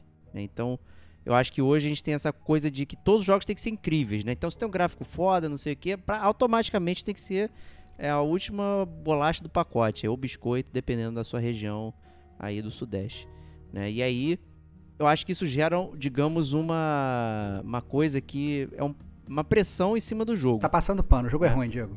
Não, eu tô passando pano, porque eu acho que nem todo jogo, eu- nem todo jogo precisa ser incrível, cara. Você Não, pode não, aproveitar não, um não, jogo que seja nota 3 Ele não é, ele não é nem tal, bom, cara. A, a jogabilidade é ruim, cara. A jogabilidade é ruim, cara. Ah, é ruim, rapaz, cara. eu é vou ruim. jogar, eu seria o juiz disso quando É eu jogar. isso, é isso. E Tá- eu vou jogar. Tá, tá passando pano sem nem ter jogado. É, vai jogar. Vai. Não, mas eu acho que ele tem tantos méritos interessantes por ser um jogo indie, independ- completamente independente, que tem uma tecnologia absurda, que é algo que, que eu e o, o Tonho lá do Game Com a gente também, que participou de outros podcasts aqui, vimos discutindo que é a tendência do, do indie é mover para esse mercado mais realista e tudo mais, porque as tecnologias estão ficando mais acessíveis.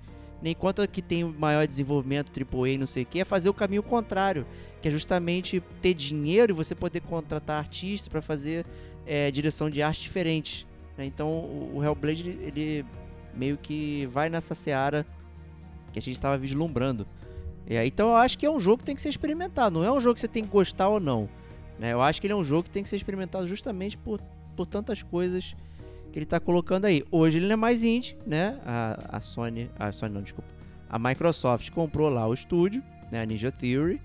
né? Então o Senua Saga, né? Agora o Hellblade 2, né? Já vai ser um jogo com mais, maior robustez de grana, né? Então podemos ver algo que talvez da mente das pessoas que estão desenvolvendo consiga sair é, mais, digamos, com mais dinheiro, ter a resolução que eles esperavam acontecer. Então, dentre muitos jogos que talvez não mereçam sua atenção e tal, eu acho que o Hellblade merece sua atenção, minimamente para testar e ver como é que é. Principalmente, porra, tá de graça no Game Pass, né?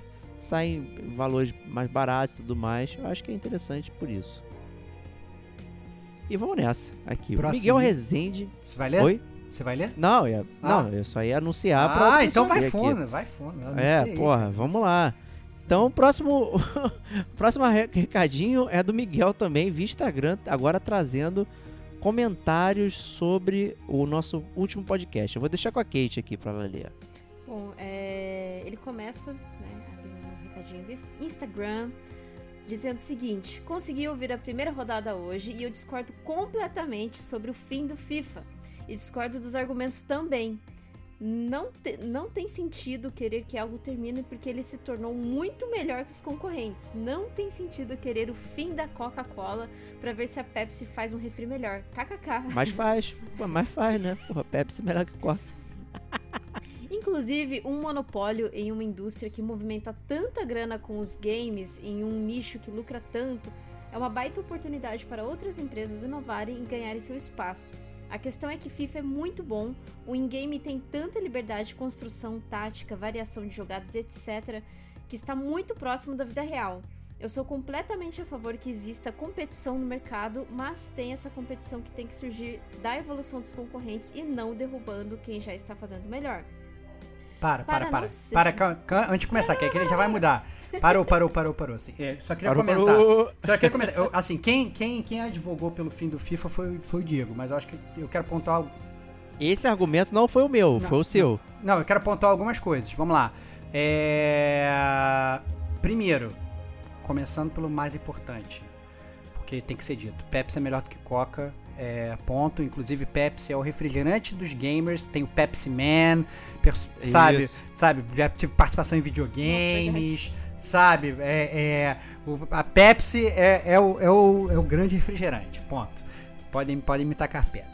É, segunda coisa, eu acho que, que eu acho importante esse, esse ponto que ele falou, porque esse não foi exatamente o meu argumento, né? É, ele, ele falou assim, ah não, a, micro, a, a, a, EA fez um, um puta jogo e você está punindo a EA. Não, meu objetivo não é punir a EA, pelo contrário, dou totais méritos pela EA ter se tornado, um- ter feito um puta jogo. Totais méritos. Eu só tô te falando que eu gostava muito mais do mercado quando não era um monopólio, né? E aí ele fala aqui nessa carta aqui, eu tô lendo de novo que a Kate leu, é uma baita oportunidade para, é, é uma baita oportunidade, inclusive um monopólio e uma indústria que movimenta tanta grana como a dos games, é uma baita oportunidade para outras empresas inovarem e ganharem seu espaço. Desculpa. E eu, eu discordo completamente dessa frase. Um monopólio não dá oportunidade para ninguém gerar outra coisa. Um monopólio. Essa é a ideia de monopólio, né? É, essa é a ideia de monopólio, entendeu? Você monopolizou a parada, você consumiu e ninguém mais produz nada,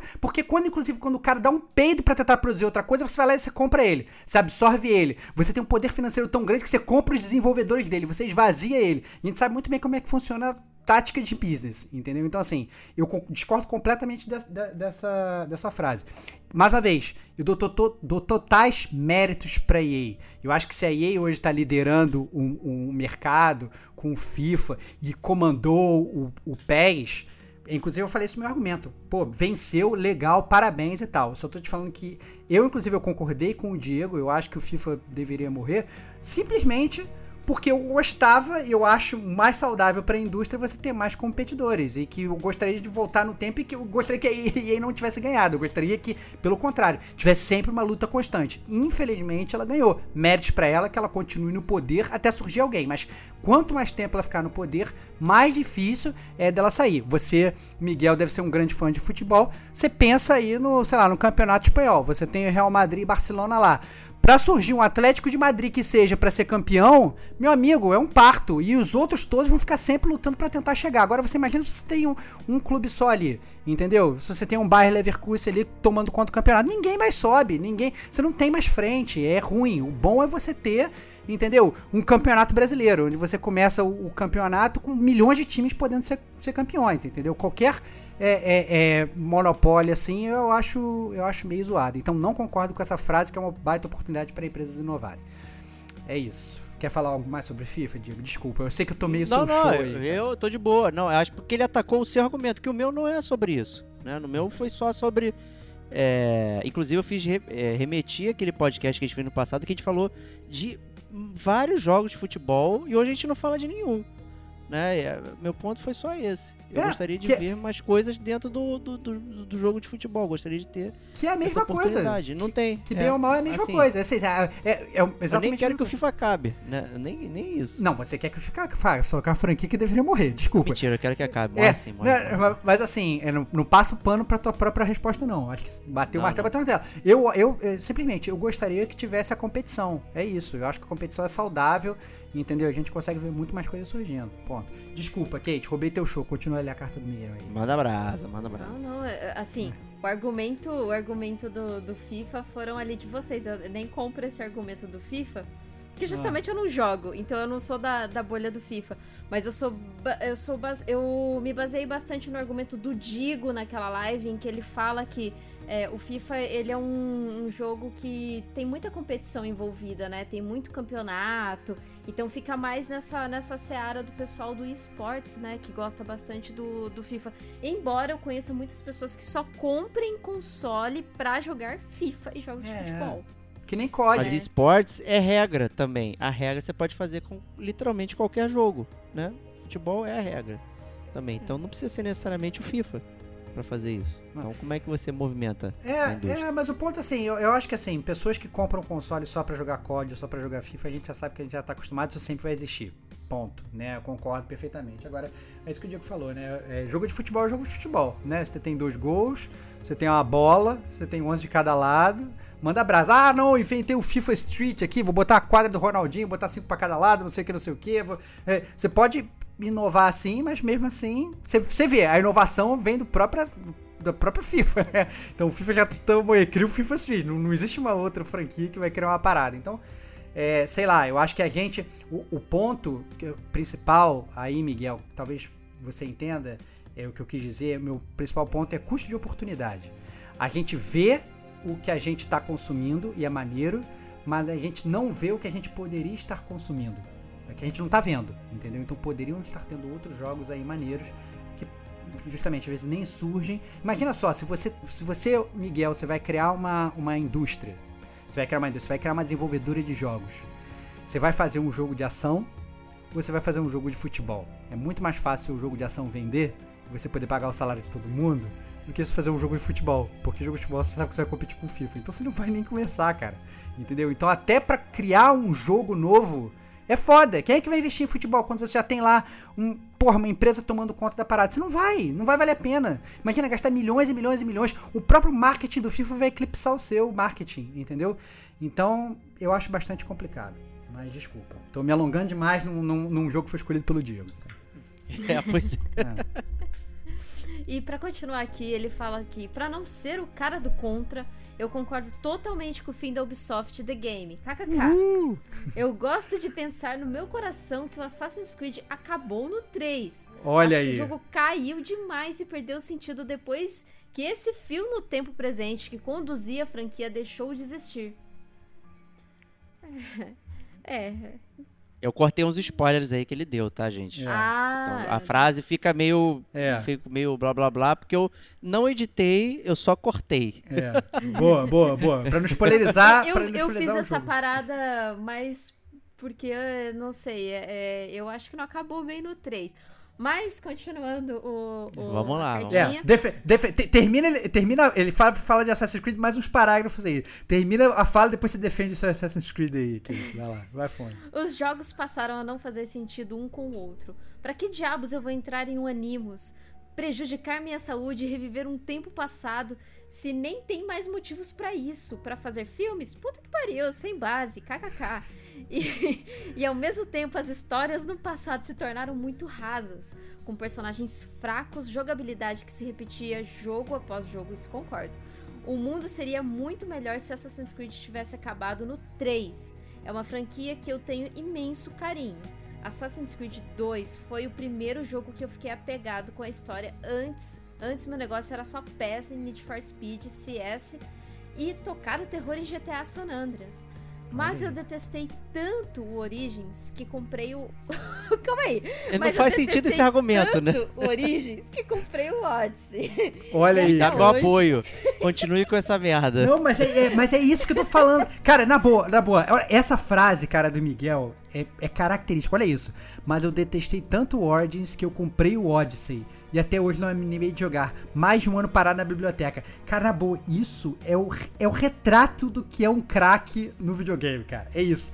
Você tá odiando a parada, né? Mas você tá tão viciado ali naquela parada que você compra e você sabe que é uma droga, e você deixa aquela parada ali. Não, calma aí, eu posso precisar dessa droga algum dia, hein?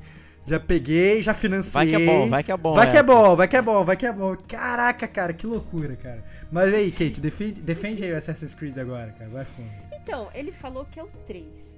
Mas assim, é o 3? Em que sentido que é o 3? Ele tá falando da saga do Ezio ou ele tá falando o 3 do, do Connor? Eu não sei é se. Não, não, ele não, ele não, não, é a saga do presente. E porque ele acha Ah, que o, o que o fio da meada É, que Hum. unia o Assassin's Creed eram as coisas do presente. é, E aí quando elas Tá. morreram, você só ficou fazendo o passado. é. Porque não importa quem entra no Animus. Se você Nem tem mais ânimos, né? Os últimos jogos nem, Nem tem tem mais, mais. ânimo. Você Ah. entra e já tá no passado. É. Tá mas no passado, mas é aí- isso aí. Eu, eu concordo totalmente com ele, assim, essa ideia que tinha de você ficar indo passado, presente, passado, presente, passado, presente, e, e- e ter todo, ah não, ó, os templários, os assassinos e tal. Isso era muito legal de ver, era, um- era uma parada bem construída. E, e nesses jogos que estão saindo agora, realmente, é assim, não, e aí? Vai jogar com um assassino lá atrás, mas por que, que você vai jogar? Vai jogar porque, é- só porque é legal? Esse, esse, esse, esse corte com, com o tempo presente realmente é foi algo substancial na série. Não deveria ter morrido, não. Mas já que morreu, concordo, cara. É, é, no Valhalla você tem o Animus ainda. Tem? É, Não joguei, não. tem. Porque eu tô. Não quero cair no crack. Você tem sim o Pô, nem jogou o Odyssey e o Origins também, né? Então nem, nem é. mete. É, não, pois é, tô totalmente Ah, eu fora. joguei, o Odyssey é, eu joguei 242 horas, eu não sei como, mas eu joguei Olha aí. 242 horas do, do Odyssey. Mas eu, eu achei que ele tava falando do, dos jogos passados, né? Porque eu considero o 3 como o do Connor, né? E tem gente que considera o 3 como a, ali da, da saga do Ezio, então fica um pouco confusa essa ordem cronológica de todos os Assassin's Creed. Mas assim, eu concordo que a série, hoje em dia, ela não, ela, ela não tem muito sentido mesmo, sabe? Assim, ela se perdeu um, um pouco bastante em justificar algumas coisas, então ela, ela começa a mitigar muito a história, sabe? De uma maneira que desnecessário mesmo, né? Então ela, ela foca muito mais nos personagens assim mais conhecidos, históricos conhecidos, do que na história em si do, do, do credo do assassino, sabe? Então ele foca muito mais, por exemplo, Valhalla fala muito do Thor, fala muito do, dessa cultura do nórdica. Então, assim, essa parte cultural que o, o, o jogo ele foca é até legal, sabe? Você aprende bastante coisas da cultura da, da série. Mas você ficar usando co- como pano de fundo a, a série pra falar, olha, tem o credo assassino aqui. É, Já, já sabe, já, já deu, já, já foi. Vamos criar uma outra série, né? Um pouco mais interessante, uma IP nova. Mas assim, sabe, sei lá, Assassin's Creed é a vaca leiteira da, da Ubisoft, eles vão continuar fazendo isso. Porque trouxa como Kate vai continuar comprando. Olha aí. E Diego também. E Entendeu? o próprio Miguel também aí, cara. Nem jogou, mas comprou, cara. Olha lá, cara. Comprou. Des- né? detestei Então- Origins. Mas eu Eu Odyssey. fui lá e comprei. Eu também detestei Origem, fui lá e comprei o Odyssey. e tá lá podcast número 75, eu e Kate Ah, bom. falando sobre Assassin's Creed Odyssey aí. né? Então curtam lá esse conteúdo bacana. E eu vou ler a última mensagem aqui do Miguel, que eu vou ler essa mensagem para o Stevox responder aqui, que é a seguinte. Pessoal, no próximo news seria legal se o Stevox comentasse a experiência dele com o Series S até agora. Até por ser sonista. Olha. adoro esses, esses ataques gratuitos. Só cara. cutuque, só cutuque. Adoro, adoro, cara. Tá- Miguel fazendo direitinho, parabéns, cara. Estou pensando em comprar um, mas sempre com aquele questionamento se realmente vale a pena. Se a nova geração de fato se vai aguentar rodar jogos da geração ou só esse de início. Ouvi falar também de problemas com superaquecimento. Cara, é, então, Miguel, a minha experiência até agora com o Series S tem sido excepcional. É, eu diria que foi a melhor compra que eu fiz no ano. É, principalmente por conta da Game Pass. E essa é a verdade. Eu comprei o console não para jogar os jogos da nova geração, até porque na minha concepção, como eu já falei várias vezes aqui no Gamer como a gente, a nova geração ela existe em hardware, mas ela não existe em software. Né? Então, assim, você tem o console, mas você não tem realmente jogos que se fala, cara, esse é um jogo absurdo de nova geração, é um. Vou comprar um PlayStation 5 só pra, só pra jogar esse jogo. Né? Então, isso eu acho que não existe ainda. Então, na minha concepção, a gente não entrou na nova geração ainda, de verdade. E o Series S hoje ele funciona muito bem para mim nesse sentido. Eu acho que ele é ele é perfeito, cara. É porque eu uso ele para jogar o Game Pass. Tem uma biblioteca absurda, gera até um problema, porque o Game Pass tem esses jogos rotativos que eles saem e aí eles saem eu não consigo. É, eu, às vezes eu, eu, às vezes eu perco o jogo, né? De tantos jogos bons que tem. E às vezes eles saem até rápido, eu fico triste. Mas tem sido uma ótima alternativa. E a principal coisa também é levar, essa consideração o preço, né? Ele é um jogo que. Ele é um console que, pô, outro dia a gente tava até conversando. Esse é uma promoção, sei lá, menos que dois mil reais. Pelo amor de Deus. 1.600 reais. Foi mais barato que meu PS4 na época. Pois é, cara. Então, assim, desculpa. Se conseguir pegar uma promoção de 1.600 reais, cara, tá de graça. Entendeu? Então, assim, mas assim, e olha que eu paguei o preço lá de 2.300 e tal, e acho que valeu muito a pena, cara. Valeu muito a pena. E, inclusive, tirou toda aquela ânsia que eu tinha de caraca, será que vou no PS5 ou não vou? Quero ir, não quero viajar. Cara, comprei a parada, jogo pra caceta. Nem tô ligando mais meu PS4, essa é a verdade, tô ligando pouquíssimo. Liguei só pra jogar Resident Evil 3 recentemente. E tirando meus, meus problemas com o controle do Xbox que eu tive, já falei isso várias vezes aqui, continuo tendo, eu acho. Eu tô me divertindo bastante, cara. Eu gosto, gosto muito. Então, se é isso que você. E não, ah, não superaqueceu comigo, tá? Então tá, tá, tá, tá funcionando direitinho, sem ruído e tal. Pelo menos até agora. Se, se você tá em dúvida, eu, eu diria para ir só por conta da Game Pass, cara. Essa é a verdade. Bom, Próximo e-mail, então, vai ficar com o Stevox aí.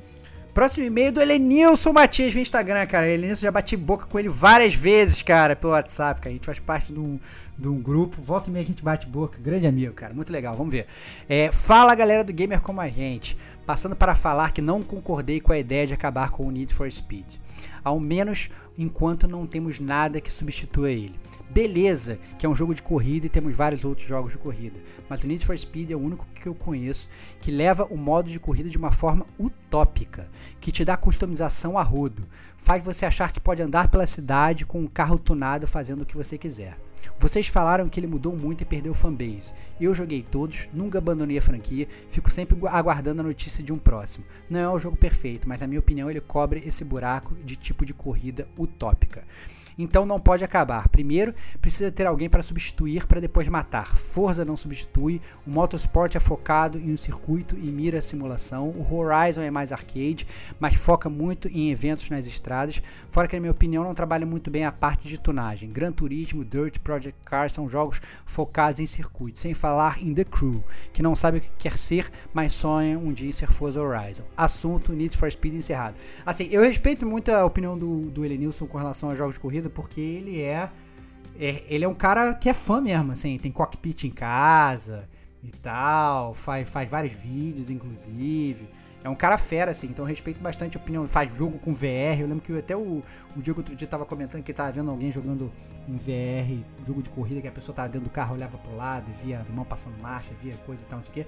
O Elenilson faz muito dessas coisas e tal. Então eu respeito muito a opinião dele, apesar de não concordar. Eu acho que é, até por talvez não ser tão especialista um, que nem ele, né?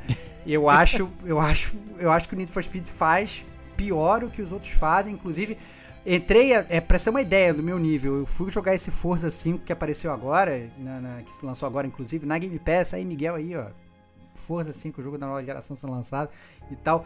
Eu comecei a jogar e eu até parei no início, não porque o jogo é ruim, mas porque quando começou assim, mundo aberto, várias corridinhas para pegar, um modo história no fundo meio estranho, me deu uma vibe de Need for Speed tão grande que eu falei, nossa, parece Need for Speed, parei. Nem comecei a jogar o jogo, joguei as duas primeiras corridas, cara. por causa do medo de parecer com Need for Speed, cara. Joguei as três primeiras corridas ali e tal, falei, nossa, cara, uma historiazinha e competiçãozinha, mundo aberto e pegar as paradinhas no mapa. Eu tive uma vibe de, dos Need for Speeds antigos que eu falei, cara, tô fora e parei até. Então, sei lá, eu obviamente nem entrei a fundo de tunagem, essas coisas que, que o Elenilson tá falando ali. Mais uma vez, não sou expert, mas. Mas infelizmente não, não cai. Esse argumento não calhou muito bem para mim, não, até porque. Eu acho que a série mudou muito. A minha, minha, minha, minha, minha, meu argumento com o Need for Speed, mais uma vez, nem foi eu que trouxe o jogo, na, tá? Nesse podcast. Mas o meu argumento com o Need for Speed é muito simples, é diversão. Eu antes me divertia com o jogo, hoje eu acho um porre. Então, por isso poderia morrer. Mas fala aí. Eu, o que eu achei curioso foi só a questão dele chamar de utópico. É. Né? Tipo. É, é porque eu, eu acho... acho... que parece que é algo que só atende a ele, né? A utopia dele de não, como é um jogo de corrida. Não, eu, eu acho né? que. Ele usou. usou para mim, eu entendi como isso. Eu interpreto não. utopia como isso. É a parada ideal daquilo que ele vislumbra. Não, eu acho é, que eu, o que eu senti do tópico. Eh, Lenilson, depois responde pra gente o que, que você quis dizer com o seu tópico. Mas o que eu senti do tópico dele é que é o seguinte: que você pode fazer coisas que são meio. meio irreais, assim. Foi isso que eu senti do tópico dele. Não ideais, que seria o verdadeiro sentido da, da palavra, mas. É, é, da utopia, né? Mas é, irreais, assim, essa parada da, da tunagem. Ah, não, eu posso te dar, fazer tunagem, um, umas tunagens absurdas que eu nunca Chegar faria. a 800 km por hora. É, entendeu? ah, é. Nitro. É, mas parar de pegar um nitro absurdo e ficar usando, não gastar nunca, e o nitro depois recupera e não sei o que, não sei o que. Aí, eu, olha só, se liga. Se liga nessa frase dele. É, é, faz você achar que pode andar pela cidade com um carro tunado fazendo o que você quiser. Cara, é aquele jogo lá de sandbox que copia o GTA, me fugiu o nome agora aqui. Saints Row, cara. Ele tá falando que o Need for Speed é o Saints Row dos jogos de corrida. Eu acho que esse é o ponto dele, entendeu? Uma parada que é, ah não, descaralhei, eu faço tudo que eu quiser. Eu sinceramente não acho que o Need for Speed é o Saints Row. Pelo contrário, tem até uma física razoável, quer te trazer pro chão, botando uma história bunda, diga-se de passagem, né? Mas beleza, assim, eu respeito a opinião dele porque, bem ou mal, ele, ele entende pra caralho jogo de corrida muito mais que eu, né? É isso aí. É... Bom, continue aí. Continuando assim, então ele falou assunto for Speed encerrado. Ele continua falando sobre o cast Franquias Podem Morrer. O Street concordei com tudo que falaram, já sobre a Lara, achei que deu a hora dela, mas não concordei com os argumentos. Já tive mini debate com o Estevão pelo WhatsApp por causa dela, olha aí. Pois curti bastante os últimos jogos dela, haha, gosto é gosto, né? Mas também acho que não teve mais o que explorar na história. O ciclo dela já fechou. Igual ao ciclo do God of War. Também acho que deve parar é, nessa última trilogia. Santa Mônica consegue criar outra franquia tão boa quanto. Acredito na capacidade dela. Eu também. O FIFA também achei que o argumento não me convenceu. A gente é, já falou isso extensivamente, né, Diego? Isso aí, é, no último e-mail. É, é, o que irrita no FIFA é que sempre parece ser uma DLC do ano anterior. Tem muitos jogos assim. No mundo de jogos de corrida, temos o Fórmula 1 da Codemaster, que também sempre parece ser uma DLC da versão do ano anterior. E eu compro todos os anos, desde 2013. O Diego também, né, Diego? Eu, ó, eu comprei. eu era muito compra, fã. compra, mas não joga, né? Compra, mas não, joga. não, não, eu joguei. Até 2015 eu joguei. Depois eu, eu peguei o 2020 aí na EA Play. Olha aí. Mas até agora não, não cliquei lá nele, não. Muito bom. Mas é, eu me amarro nesses jogos da Fórmula 1. Eu acho que a parte de tunagem é a parte de tunagem de nerd. Né? Uhum. Né? Então, porra, agora tem a pista, o que, que eu vou colocar? Calibrar o pneu, né? Tem o efeito do vento, meu aerofólio tem que estar tá não sei aonde. É tipo esse é, pra mim, essa é a utopia, usando a sua palavra, do, do da tunagem. É, é tipo, é. caralho, mano, você tem que ser. Precisa de FAQ. Bizarro. Precisa de FAQ pra tunar direitinho o, o, jogo de Fórmula 1 da Codemaster aí. É, e realmente, né, ele tem uma cara de DLC porque não tem muito para onde ir em termos de, de pilotagem, né? Uhum. Você só vai deixando a simulação cada vez mais próxima da realidade e entendendo que você não consegue ser um piloto de Fórmula 1 que nem o Hamilton. Então é isso aí que acontece. Vambora. É, uma hora e vinte de podcast, a gente já tá no meio das cartinhas, galera. Se prepara aí, tá foda. Vamos lá. É, da Uber, não sou um adorador, mas acho que ela ajuda a manter o mercado para quem não tem muita grana para ficar comprando jogos. A pessoa tem ali um jogo repetitivo, mais barato e com muitas horas de gameplay, mas confesso que viciei no último Assassin's Creed que, e que nunca joguei os primeiros da franquia. Comecei depois do Origins. Acho que a cartinha já virou um jornal, então paro por aqui. Um grande abraço. Abraço, meu velho. Escreva mais. Foi um prazer ter você aqui no Gamer com a gente, cara. Muito bom. Isso aí. É bom, interessante começar o Assassin's Creed no último, que a, que a impressão é completamente diferente. É, com certeza. É, é, Não vivenciou nada de antes, então é uma é. percepção completamente única da série. Interessante, né? É, mas o, o template em si é, é, interessante esse comentário do, do jogo repetitivo e barato do template que ele ele é a parada genérica, ele vai atendendo vários nichos de pessoas que conseguem comprar um jogo por um preço até reduzido, né? Todos esses jogos da Ubisoft, eles vão a preços bem baratos, né? Que a pessoa consegue adquirir e tem uma durabilidade, digamos, grande, né? Quem, quem va valoriza o seu jogo por reais versus horas de gameplay, tipo a Kate ali, ela meteu 240.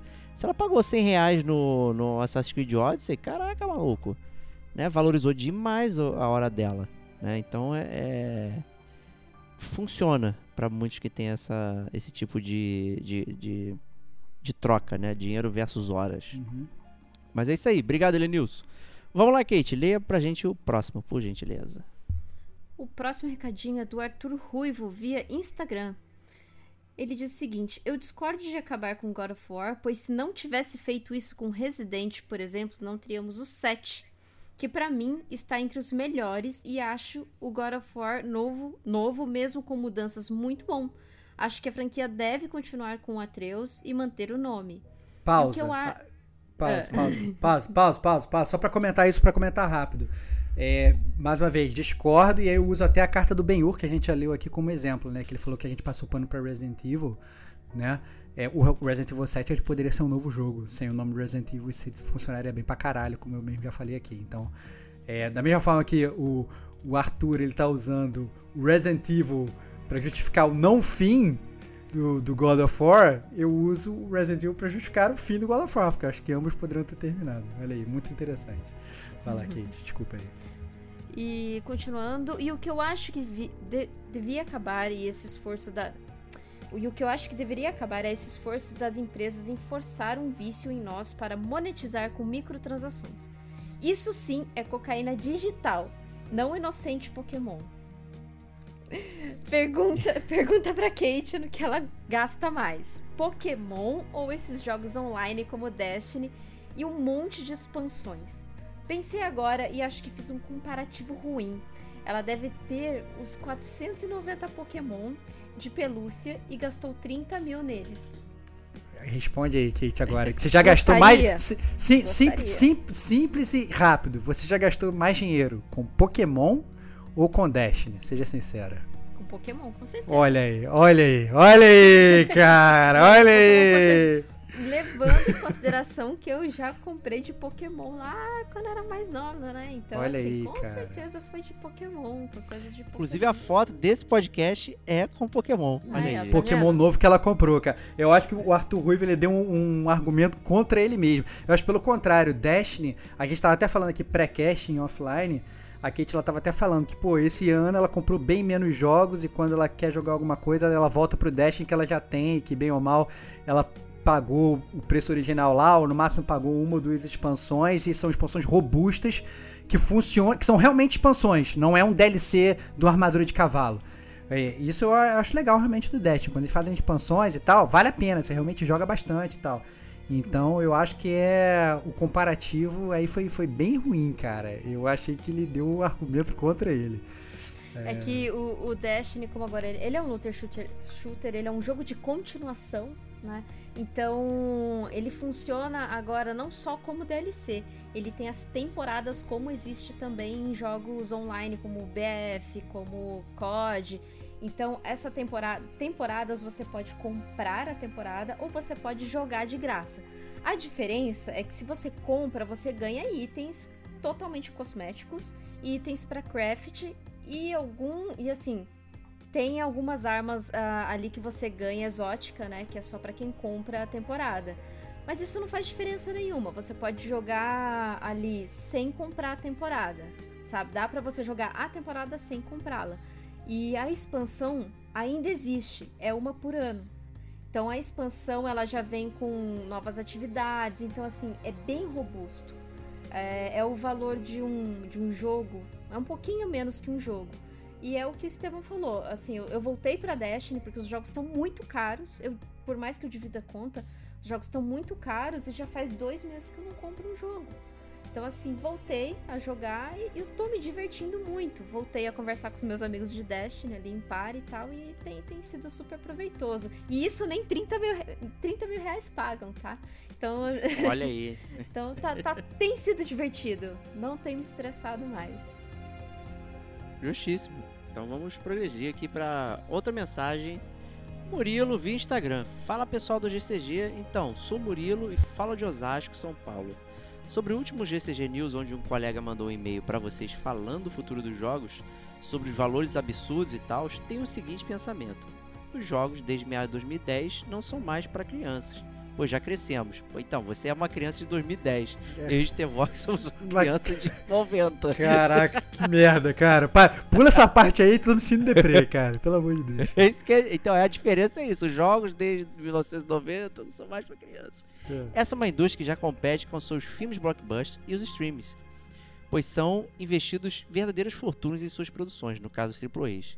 Na minha opinião, existem jogos onde é possível jogar por várias horas, no meu caso meses, sem perder o divertimento. Só para citar alguns: Skyrim The Elder Scrolls 300 horas, The Witcher 3 200 horas para ver os três finais diferentes, Divinity 120 horas.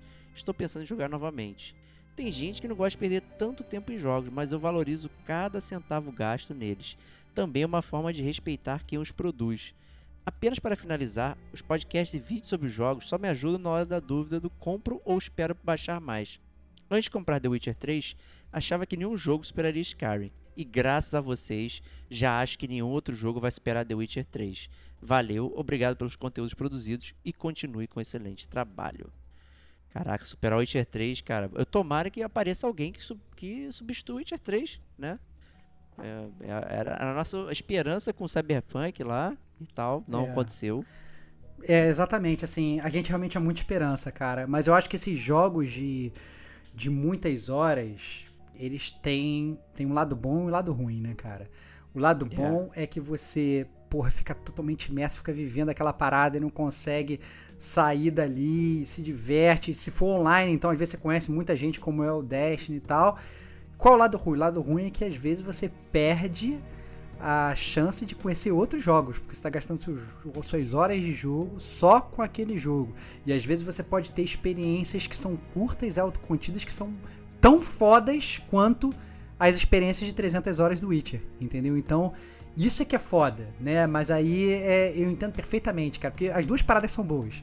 São dois craques, né? Você vai pegar um jogo que você ama jogar, cara, tipo, você vai lá e enterra 200 milhões de horas no jogo, entendeu? E você tá se divertindo, porque o objetivo do videogame é você se divertir, né? Então, se você tá se divertindo, tá valendo, mas saiba, tenha consciência que você tem sempre esse trade-off né? Você tem sempre um custo de oportunidade. Você tá gastando suas 300 horas ali, está se divertindo, beleza.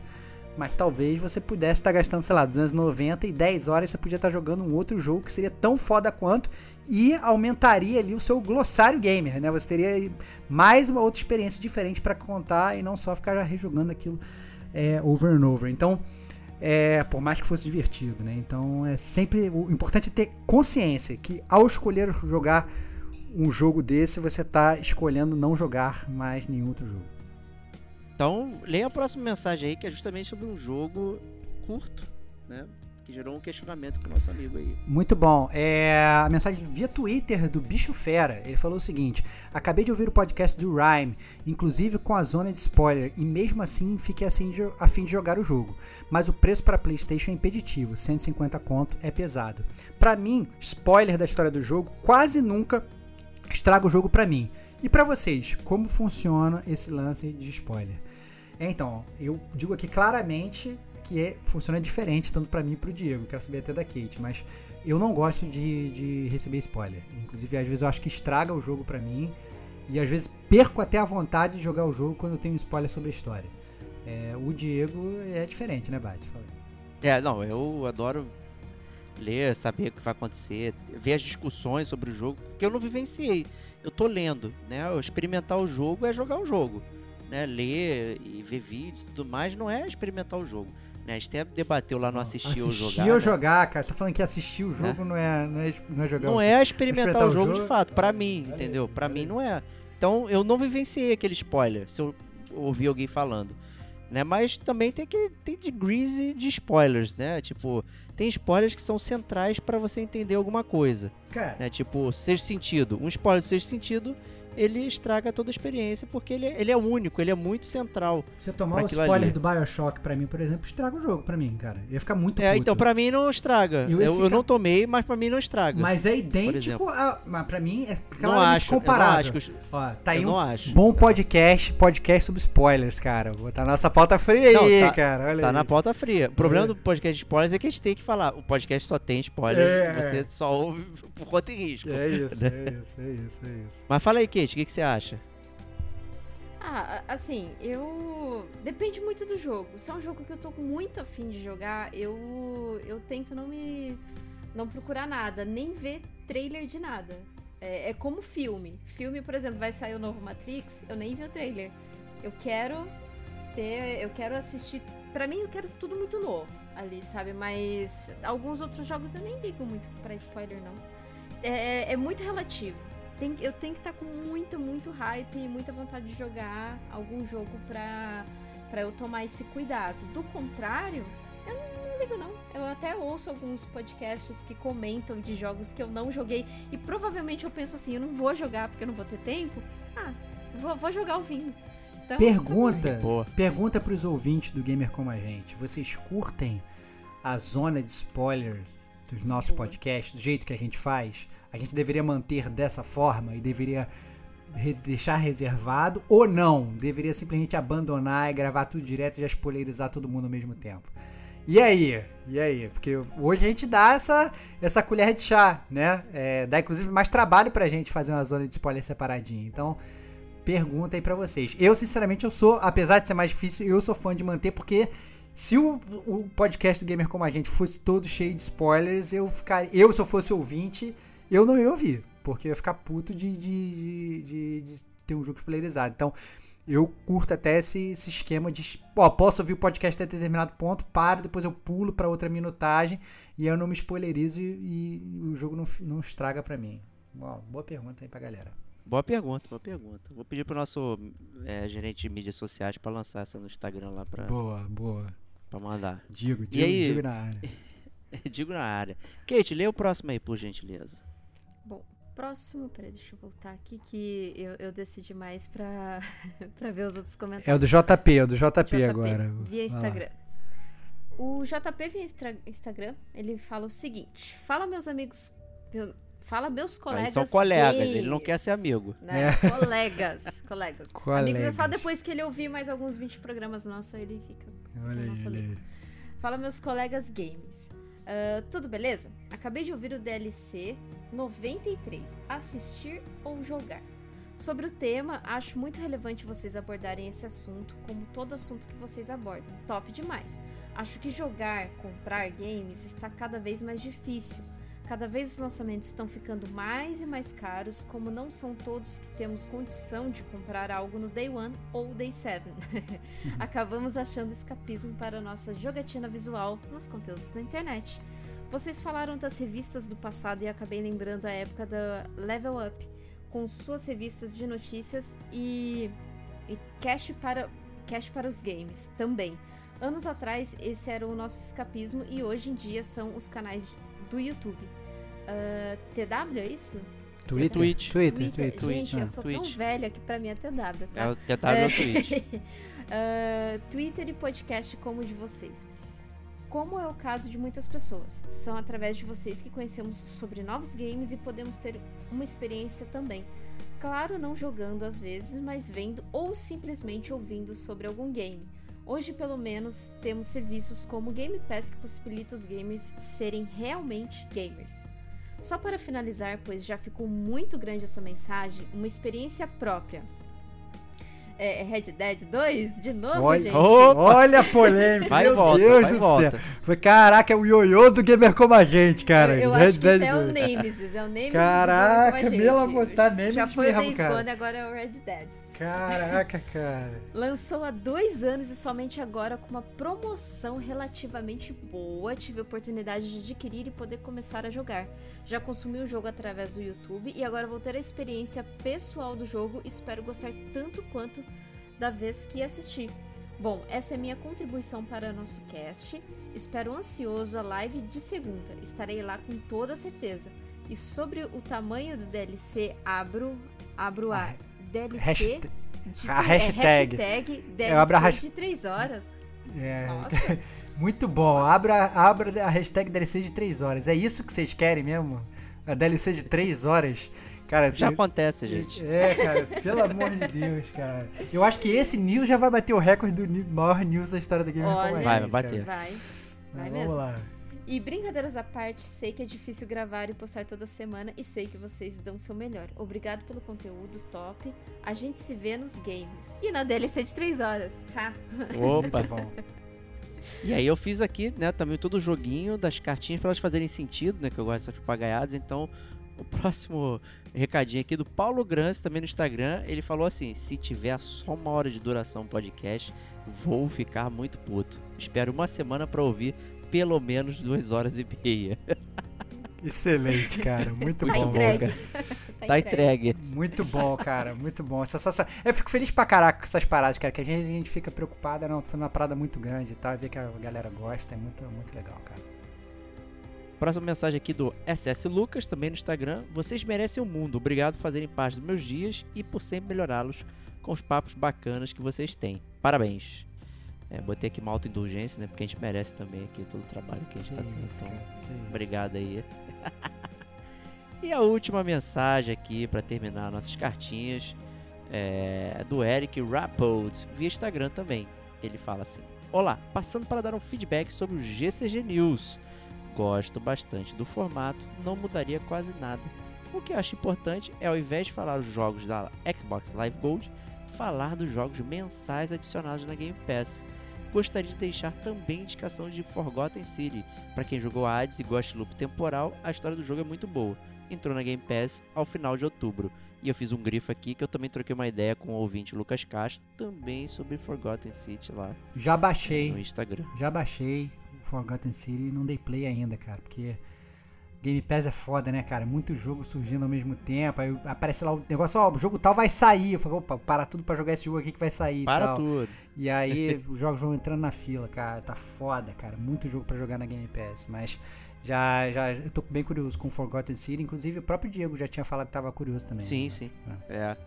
E aí também essa cartinha ficou por último, porque a gente realmente vai incluir aqui os adicionados da Game Pass a Isso. partir desse GCG News, então para fazer o encadeamento aqui.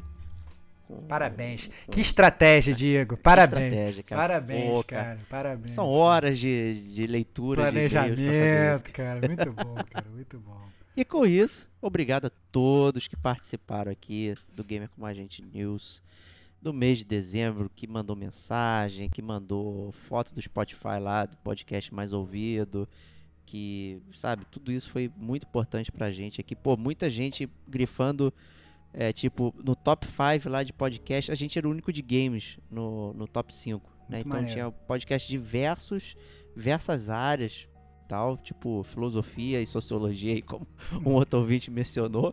E o nosso era o de games ali, sabe? Então, caraca, meu, muito doido isso, gente. Muito obrigado de verdade aí por vocês.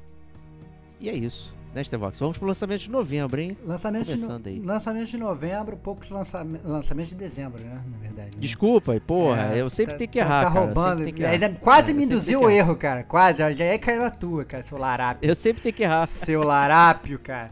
É, lançamento de dezembro. É, poucos lançamentos esse mês, mas dignos de nota. Primeiro, 12 Minutes. Todo mundo tava falando que ia ser exclusivão, não sei o que. Nunca vou poder jogar, vou ter que comprar o Xbox pra jogar. Agora, 12 Minutes você vai poder jogar no PS4 no Nintendo Switch a partir agora do dia 7 de dezembro, né? Então, super legal aí. Se você não jogou, vale a pena jogar. E tem o podcast do Gamer Como a Gente também sobre 12 Minutes. Pra você dar uma curtida lá e ver o que, que acha desse jogo aí. Polêmico, não é pra, não é pra todos. É isso aí. É. Gente, fala um pouquinho do, do 12 Minutes, já que ela não participou, né? Só um pouquinho, um pouquinho. Um minuto, um minuto. Um, minuto Tá contando. do que eu Um achei o do 12 É, Minutes. É. Primeiro que assim, eu fiquei enroscada na- no primeiro puzzle que eu não achava o que, que tinha que fazer. O, que- o- o local lá que tinha que acessar pra pegar o item, eu não estava achando aquilo. Então acho que eu fiquei nesse looping de morrer mais de 29 vezes. E, e daí o, o que eu gostei do jogo é que eu parava um pouco de jogar e eu ficava matutando o que, que eu tinha que fazer, quais que eram os próximos passos. sabe? Então, assim, nesse sentido do que você precisa fazer, eu achei legal. E, e, a questão também que você tem algumas interações com outros objetos e não só com os objetos que te fazem sair da, da, daquela parte do looping, progredir mesmo o looping, eu achei legal. Mas de certa forma ele é um pouquinho linear, sabe? Ele não tem tantas variações. Ele tem itens e objetos que você consegue variar, mas não tanto quanto eu acho que ficaria mais interessante. É, gostei muito da, da dublagem do, do, dos atores, né? Que tem aquela atriz que fez Star Wars, que é, ela é a Rey do Star Wars, que inclusive você não vê nada do sotaque britânico dela, que o que eu achei incrível ali no, no, no jogo. E tem algumas, alguns momentos de ressalva que o pessoal ficou incomodado, né? Como você ter que fazer algumas atitudes ali com a sua esposa que, que não eram, assim, legais no sentido né, do que você realmente tinha que fazer para progredir. Então, assim, num, num, parâmetro, assim, total, geral, gostei do jogo, mas não achei tão incrível. Não achei tão... tão o que eu esperava que ele poderia me trazer, achei, assim, ok, é um jogo de puzzle legal. Me, foi. Acabou o seu minuto, fim Acabou. de minuto. Pé, você troca 12 minutes. Sim. Ainda bem que você não participou do cast que ia estragar a nota lá da gente. Sacanagem, brincadeira. é, Sacanagem. eu ia ser o hate, né? O hate, é, é. Não, mentira, mentira. Esse é maneiro também. Próximo lançamento aí, um blockbuster chegando aí Esse pra. Microsoft, Halo Infinite, eu também quero. Diz aí por que você quer, Kate. Ah, eu quero porque eu gosto muito de, de jogos de shooter, né? E o, eu gosto muito do, do shooter do Halo, porque é, é um, um shooter que você não. Sempre foi muito prazeroso, né? E, no entanto, que o Destiny 2 ele lembra muito o shooter do, do, do Halo, o, o, os jogos do Halo. Então eu tô muito, muito empolgada para jogar. O multiplayer já tá lançado, já lançou, mas eu não tenho tanto interesse assim, no multiplayer, porque eu não quero outro crack pra minha vida. Eu só Opa. quero jogar a, a, história do Halo Infinite mesmo. É, no entanto, que eu joguei, acho que o Halo anterior, só pra me, me locar ali na história. Mas eu, eu tô bem, bem. boas expectativas, sabe? Porque ele me parece ser um Halo diferente né, com mapa aberto e tudo mais, que é coisa que eu adoro, principalmente se tem collectibles. Mas tô super empolgada aí. E porque vem na Game Pass, gente. Vem Opa, isso que é bom. Hein? Não precisa pagar 300 reais. Será que Stevox tá vai sucumbir também ao poder do Halo? Cara, não sei não. Talvez, quem sabe. É, eu acho que no mínimo da Play eu vou, mas pela quantidade de jogos eu não sei se eu vou investir tanto quanto, quanto deveria, talvez, né? Mas é bom ter opção, né, cara? Isso é que a gente é, gosta de advogar aqui no Gamer como a gente. Então, o fato de Justiça. sair de graça na Game Pass é maravilhoso. E o próximo jogo aí, Among Us. E aí, Stevox, o que você acha? Acho que tem que jogar, né, cara? O joguinho da modinha, finalmente agora é disponível para console no dia 14 de dezembro. Vai ter todo mundo aí se matando, querendo descobrir quem é impostor e lá, lá, lá, né? É, acho que demorou para chegar até para console demorou dessa mesmo. forma, demorou, até porque é um jogo relativamente simples, né? Não tem é, não tem grandes coisas para se fazer, mas é bom saber ver aí que a galera vai estar tá jogando aí o Among Us. Muito legal. Justíssimo. Alien Isolation versão mobile, hein?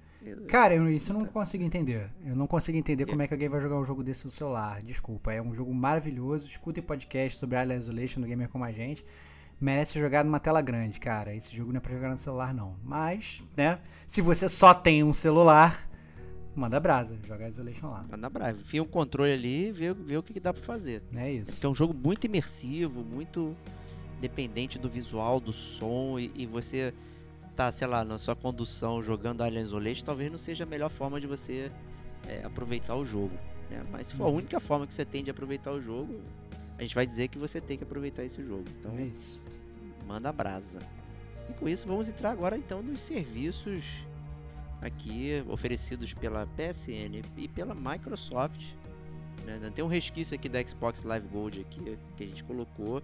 A gente só vai falar dos jogos aqui. Então, Trópico 5, né? Já vimos aí no Esse PSN. já saiu então na PSN faz milhões de anos, cara. Pelo amor de Deus. Cara. Escapistas 2 aí também, clássico que todo mundo já comentou. Orcs Must Die, Insane Twist, Shadow Planet. Né? É aqui, com isso a gente consagra a, a finalização do Xbox Live Gold. A gente não mais vai mencionar esse serviço aqui. Então, a partir do ano que vem só vão ser os jogos da Game Pass. Tá? E vamos falar aqui de PSN Plus rapidamente também, trazendo, inclusive com diferença esse mês, né, que a versão asiática traz Judgment. Olha pra aí, galera. cara, que loucura. Olha que que interessante. traição, né, cara? Fala, fala aí, Diego. Esse era um jogo bom, cara, pra dar pra galera, Pô, né, cara? É, exatamente, eu não entendi por que, que lá recebeu o Judgment, né? Porque ele. Né, o Lost Judgment já saiu, então não teria aquela jogada de marketing que a gente comenta. Mas é um ótimo jogo que figuraria a lista aí e certamente vale mais do que Godfall aí. Né? A Kate até me explicou que o Godfall vinha perneta, né, Kate? Exatamente. O Godfall ele não vai vir com a versão história, ele vai vir só com a versão ending game dele. Então é, é mais focado para o online mesmo, cooperativo, para atividades ending game. Então os- não terá a história do Godfall. Quem, quem achou que ia platinar, não, vou ter uma platinazinha fácil ali, ó, tira o cavalinho da chuva. Que é o jogo completo, tem que comprar. E beleza. Olha aí, cara. Bom, o outro jogo, Mortal Shell, fomos cobrados aqui por alguns ouvintes, hein, Stevox, de jogar e dar impressões, hein? E agora, agora chegou o momento, né, cara? Chegou o momento, cara. Eu acho que disponível de graça aí na, na PSN Plus, eu acho que vai ser, vai ser maneiríssimo, cara. É, temos pessoas no grupo aqui do Game com a gente que já jogaram, tem impressões. Só falta você, Stevox. É, pois é, eu tô bastante ansioso, né? Todo mundo faz o paralelo do Mortal Shell com a série Souls, né? Ele, em teoria, ele é um Souls indie, né? E... E, na verdade, a gente até pode falar, até quem, quem não tiver a PSN, tiver a Game Pass, ele também vai aparecer na Game Pass. Então, não tá na nossa lista da Game Pass aqui, até porque a Game Pass é meio bizarra, né, cara? Solta jogos a cada semana. Então, acho que, mesmo quando a gente for falar. Esse é o problema de falar dos jogos da Game Pass, vai estar sempre desatualizado, né? Então, ele também vai estar disponível na Game Pass aí. Salvo engano, até já está, né? Ele já começou dezembro e disponível na Game Pass. Então, tá aí uma boa oportunidade. Eu com certeza tô muito ansioso para jogar o Mortal Shell. Isso aí. Então, é, vamos falar então de Game Pass aqui. Jogos que estarão disponíveis em dezembro, mas é com base na data que a gente montou a pauta, que está sendo gravada no dia 6 de dezembro. Então é um experimento, né, Stevox? É, é um experimento. Pra ser bem claro, na verdade, esses jogos que a gente vai falar que são lançados em dezembro, eles são lançados no meio de dezembro. Então, salvo engano, no dia 12 de dezembro que eles aparecem na Game Pass, tá? É, então você vai- chegar agora, ah não, entrei em Game Pass esse jogo aqui não tá. Não, vai ser no dia 12. Tanto que eu até tô olhando, até por por curiosidade, falei, pô, mas quando que o Mortal Shell ele veio? Não, ele veio pra Game Pass no dia 16 de novembro. Entendeu? Então foi no meio do mês passado e eu ah, tava até com essa impressão que tinha sido em dezembro, mas não, foi no meio de novembro. Então, eu, ah, salvo engano, a atualização da Game Pass era sempre no meio. Então, não fiquem bravos com a gente se você escutou o podcast, entrou lá, né, e falou assim: ah, o jogo não tá disponível, o Gamer com a gente mentiu. Não, é porque a atualização é no meio do mês. Falei certo, Kate? É isso mesmo? É isso, é- ele é gradual, né? É ao É. decorrer de todo mês, ele vai É. disponibilizando alguns jogos. Ele não disponibiliza todos os jogos que ele promete em um dia só ou na primeira semana, né? Então é uma coisa bem gradual. É, é no momento que vai saindo alguns jogos, vai entrando outros jogos no catálogo, assim como funciona a Netflix e outros serviços de streaming. Então é, o decorrer. É só ficar ligado no, no- nas redes sociais mesmo do Xbox. Eles definem as datas certinhas de cada jogo, quando que vai lançar. Então é, É, só. E, e fiquem atentos, mas ainda também, umas coisas que eles divulgam um pouco, é os jogos que vão sair. Isso é que eu acho que é a pior parte. Às vezes, eu, quando eu entro na Game Pass, aparece assim, jogos que vai lançar esse mês, mas logo embaixo tem assim, jogos que vão sair. Eu vou primeiro sempre os jogos que vão sair, porque eu vou ter mais oportunidade de jogar, né? Então, fiquem atentos, porque da mesma forma que jogos entram, jogos saem. Esse é o, digamos aí, o calcanhar de Aquiles da Game Pass, né? É isso aí. E também, mas nesse mês aí vai vir uma, um crack aízinho, uma cocaínazinha, que é Stardew Valley. Nós já falamos aqui, e é o preferido da Kate, jogos fazendinha, né, Kate? Isso mesmo, Stardew Valley. Tem até no, no celular esse jogo. E agora que ele tem um modo cooperativo, né? Que você consegue ter a sua fazendinha ali com alguma outra pessoa, ele torna-se até mais interessante de de quem nunca jogou iniciar com alguma outra pessoa. Aí vocês conseguem cuidar né, da, da, da fazenda. Só lembrando que quem já tinha uma fazenda no jogo e for retornar ao jogo e quiser cooperativo, você tem que re- reiniciar uma nova fazenda para jogar cooperativo com outra pessoa. Mas é um jogo justo. sensacional, é muito bom. O Digo também ama Stardew Valley, se eu não me engano. É, Não. a galera, todo gamer como a gente ama, exceto o Stevox. É, é, mas eu, eu, eu não, não posso falar que eu Mas é. amo ou não, porque eu não joguei, né? Então é simples assim, cara. Eu joguei, mas é- jogo de fazendinha não é a minha parada, meu. Eu realmente tenho dificuldade de. Mas fala aí, Stevox, quais são outros destaques aí da Game Pass? Outros destaques, o próprio Among Us, que a gente falou, vai ser lançado de graça. Um jogo chamado Anvil. É, Art Veil. Final Fantasy 13 2. Olha, queridinho das massas aí. Eu e o Diego já discutimos muito sobre Final Fantasy 13 2. Podia um dia ter um podcast também. É um jogo que vai ser, sei lá, polêmico no mínimo, que é o Lawn Mowing Simulator, que é o simulador de cortar grama que eu até agora não entendi direito o objetivo dessa parada. Eu vi, eu cheguei, pra ter uma ideia, de todos os jogos que vão sair na Game Pass, esse foi o único que eu entrei pra ver o trailer. Eu falei, cara, não, pode ser sério essa parada. E é realmente um jogo de, de, de cortar grama, galera. Bizarro. Fala assim, relaxe com gramados extensos. Aí mostra o cara, sei lá, cortando uma grama de um, grama de um campo de futebol americano e tal, fazendo várias, sei lá, várias tonalidades de grama, várias alturas. Cara, que parada bizarra, cara.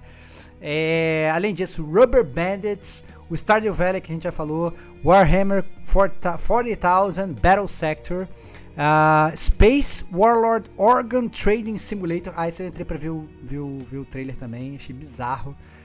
Um- Tipo, um jogo de compra e venda de órgãos e tal. O Halo Infinite. parece bom gosto. É, o Halo Infinite One Piece Pirate Wars. Tem um outro que a gente acabou que não botou na, na, na lista aqui, mas que vale a pena comentar também, que é o Aliens. Fire Team Elite. Então é aquele jogo do Aliens novo que a gente, que a gente viu, que, é, que a gente inclusive já tinha falado aqui no Gamer Como a Gente, que é o jogo Aliens de multiplayer, vai jogar você e seus brothers contra uma infinidade de aliens, ele vai lançar de graça na Game Pass também esse mês. É, eu tava até curioso, tava procurando amigos pra jogar esse jogo, mas tô nesse determinado momento forever alone.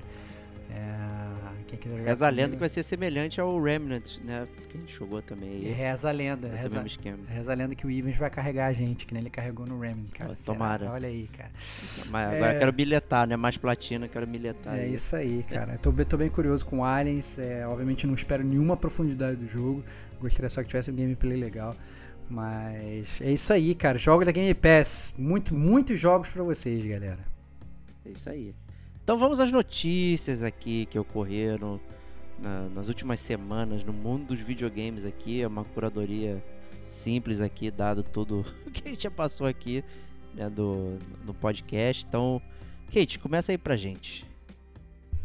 Bom, começando por coisa boa, né? Que é, o Xbox completou 20 anos e para comemorar essa data lançou um controle comemorativo dos 20 anos, que é maravilhoso o controle, mas o preço não é nem tanto, por 599 reais na pré-venda.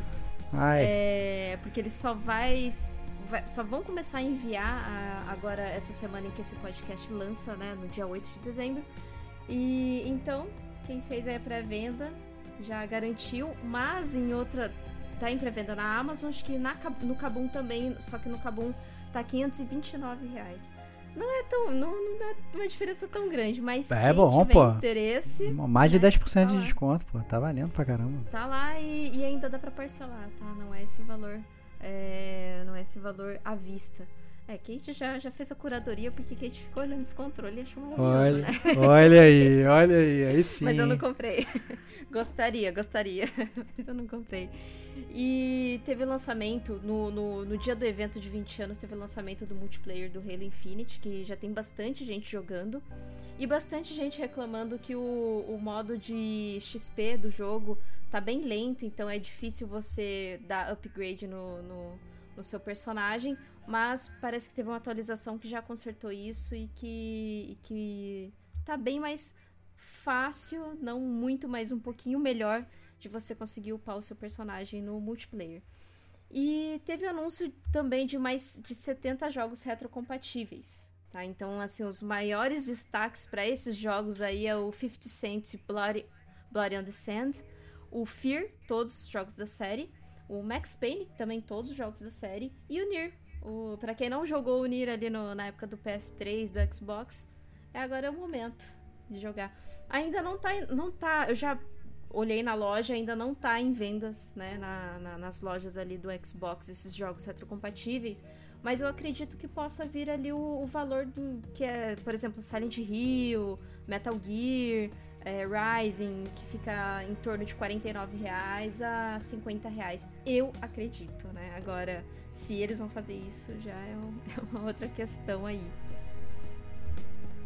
Boa, excelente. Então, próxima notícia aí é a treta da Activision Blizzard, né, Kate? Exato. Foi inclusive até um, ouvinte nosso que pediu pra gente abordar, né, a respeito dessa treta. E eu havia até prometido que falaria nesse news, que a gente realmente não abordou. É, eu tava só esperando ter um pouco mais de informação a respeito disso, porque ainda é um processo que tá em andamento lá nos Estados Unidos, que envolve o Bob Kotick, que ele é CEO da Activision Blizzard, e no momento atual, assim, de toda a treta, ele tá cogitando sair. O que eu acho difícil, ele não vai fazer isso. Ele só tá dando migué para investidor, é, a, assim, para eles não perderem tanto dinheiro na bolsa. Então ele só jogou essa, sabe? Porque provavelmente ele não sai. Ele é um cara muito poderoso lá dentro. Ele tá 30 anos lá dentro. Então, assim, ele não vai sair tão fácil.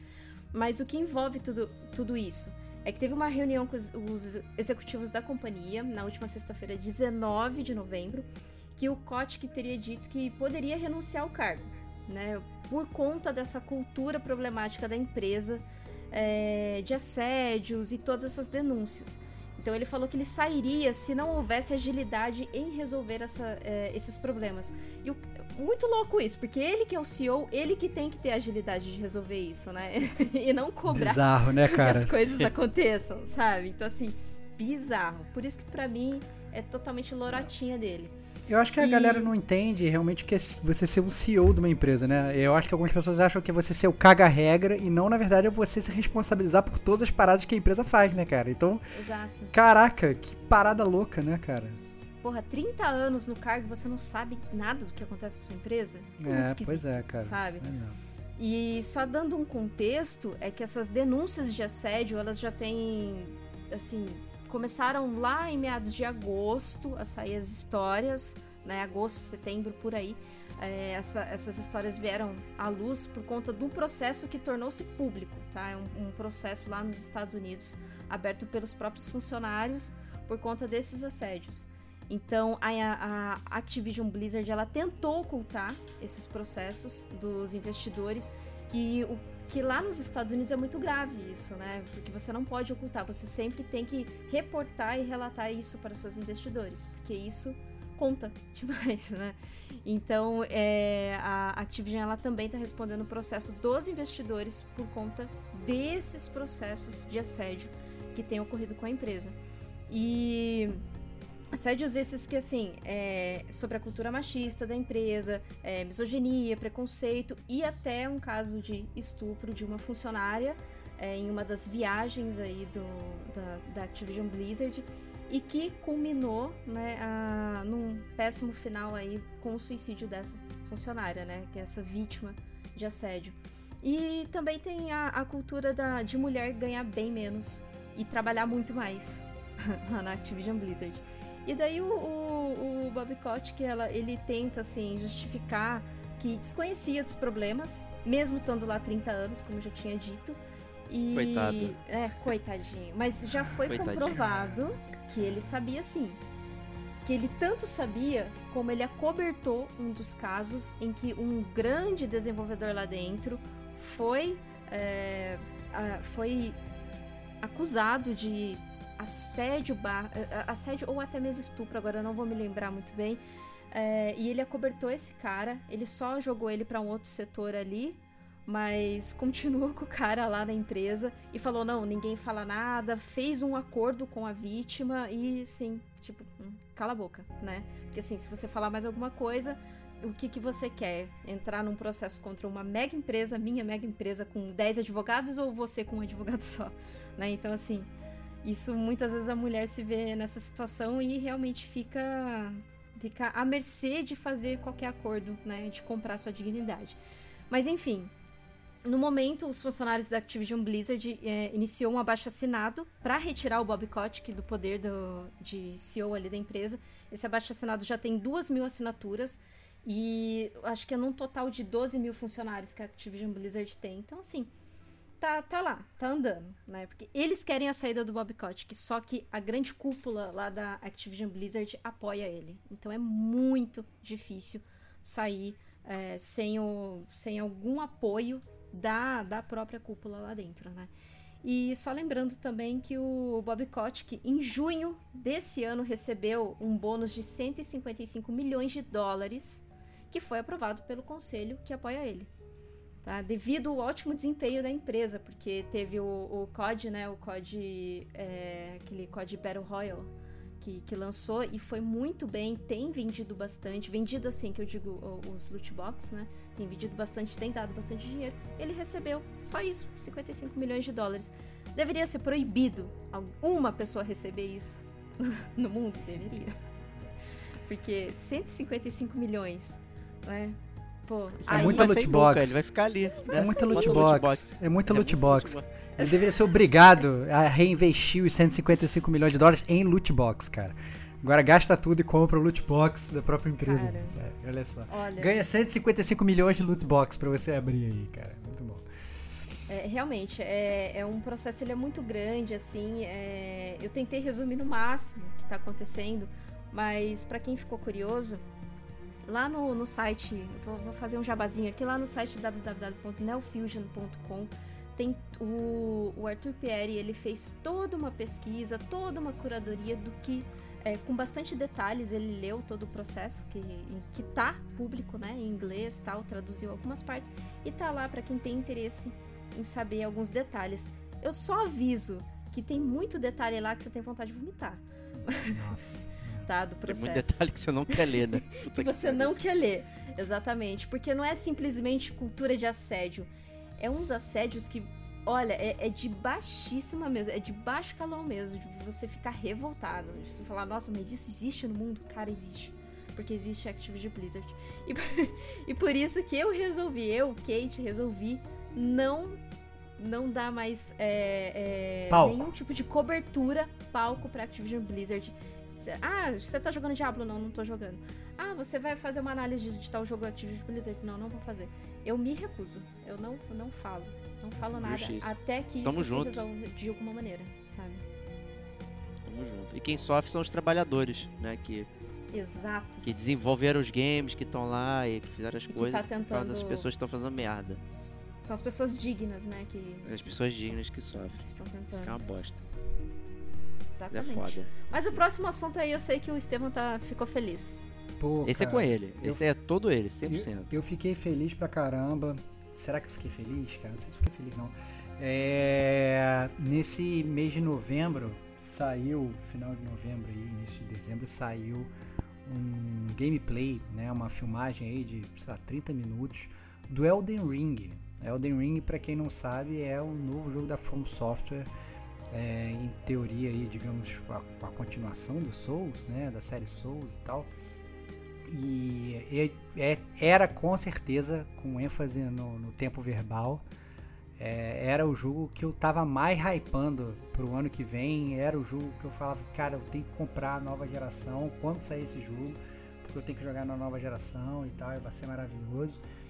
E ao contrário do que eu esperava, eu fiquei bastante triste com o trailer, assim. Fiquei bastante triste mesmo, assim, por por N motivos, assim. Eu acho que a parte dos problemas gráficos, né? Porque parece que é realmente um gráfico bem datado, né? O, próprio Elenilson, é, que já mandou a cartinha aqui pro com a gente, ele tava ele tava esbravejando que poderia ser lançado no PS3 o jogo e tal, de tão bizarro que tava o gráfico. Mas isso, na verdade, apesar do gráfico estar realmente aquém do que se esperaria de uma nova geração, né? É, isso para mim não foi nem o. Não, não foi nem a, a pior parte, assim. É, eu fiquei bastante impressionado com as coisas que eles botaram no jogo, assim. Então, claramente, vai ser um jogo totalmente mundo aberto, de modo que você abre o mapa, ele é mundo aberto nível RDR2, assim, você bota markers no mapa, vou para esse lugar, já fui nesse lugar, aqui tem um item tal que eu tenho que voltar para pegar depois e tal. Então você abre o mapa e você mesmo põe os blips do mapa que você quiser. Ah. Você põe, cara. Eu achei, eu achei surreal, né? Tem uma, toda uma dinâmica de stealth que eu achei muito estranho também. É, né, até incompatível com o que a gente está acostumado com, com a série. O Sekiro até tem essa parte de stealth tudo, mas não achei que ca- caiu muito bem no Elden Ring. Tem um craft de item, isso eu achei bizarro, né? Então, assim, nível Tomb Raider, assim, você andando e craftando item, assim, enquanto você tá chegando perto do inimigo, para depois você jogar no inimigo. Então, assim, você vai pegar vários itens que não são os itens que você vai usar, são itens para são, são insumos para você craftar, né? Também fugindo do que a gente está acostumado na série. Fiquei muito, muito preocupado. Mas o que me deixou mais preocupado de longe foi o combate, né? Tem uma coisa que eu sempre gostei da série Souls, é que eu sempre achei o combate isso, na boa, galera. A gente já gravou aqui o cast Dark Souls 1, 2, 3, Bloodborne e tal. Tem uma coisa que eu sempre louvei desde o princípio de toda a série é o combate, assim. O combate é, eu sempre achei muito técnico, né? É, assim, até o inimigo mais bunda, ele sempre, na verdade, é, ele posa assim alguma, alguma ameaça para você, né? O inimigo mais bunda ele pode te matar. E eu não sei se era por conta do, do desse gameplay e tal, desse trailer, se realmente tá em beta alguma coisa, mas assim, eu tá até o Antônio tava até brincando, a gente tava conversando no, no, no WhatsApp e tava falando, cara, ele- a From Software inovou e trouxe um, um inimigo que não te ataca, né? Então é bizarro, os inimigos normais do jogo e você anda e você vai dando hit kill em todos eles por trás, assim e tal. É, parece que tem uma Hidden Blade do Assassin's Creed, vai matando todo mundo, assim, eu, eu fiquei, cara, eu fiquei perplexo, cara, foi assim, foi totalmente o oposto do que eu tava achando que, que, que, que você ia fazer, e aí você pega, você obviamente tem esse mapa gigantesco, você se movimenta no mapa usando um cavalo, o seu cavalo voa, voa, ele pula, ele pega uns, uns negócios, umas correntes de ar, assim, ele, ele anda mais rápido, pula mais rápido que o Sonic, entendeu? Pula mais alto que, sei lá, que o Mario, entendeu? E, e, e vai voando a la Zelda Breath of the Wild, assim. Eu achei muito bizarro, eu achei muito bizarro. É, totalmente o oposto do que eu achava que seria a série, assim. Então, muita mágica, muita summon, sabe? Muito Gary Gary e pouco, assim, do que transformou a série no hit que ela é. Parece, na verdade, pelo contrário. O, a From Software achou maneiro o que o, o Assassin's Creed tá fazendo. Falou assim, não, então calma aí, deixa eu pegar o que o Assassin's Creed tá fazendo, deixa eu, deixa eu plugar aqui no meu jogo, né? Deixa eu pegar o que o Zelda tá fazendo, deixa eu plugar aqui no meu jogo. E então eu eu perdi o meu hype, cara. Deixou de ser day one pra mim esse jogo, por incrível que pareça, por mais fã que eu seja da From Software.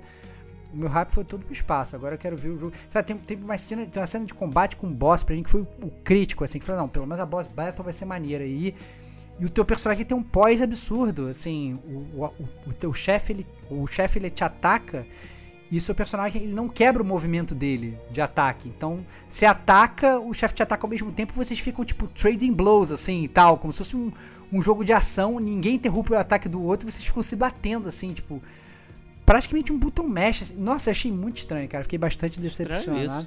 É, é, é, totalmente assim, aquém do que a gente tá acostumado. Eu não sei o que, que, que vai acontecer. Eu não sei se, na verdade, aquele personagem específico ele tinha um pós absurdo, que o cara tinha.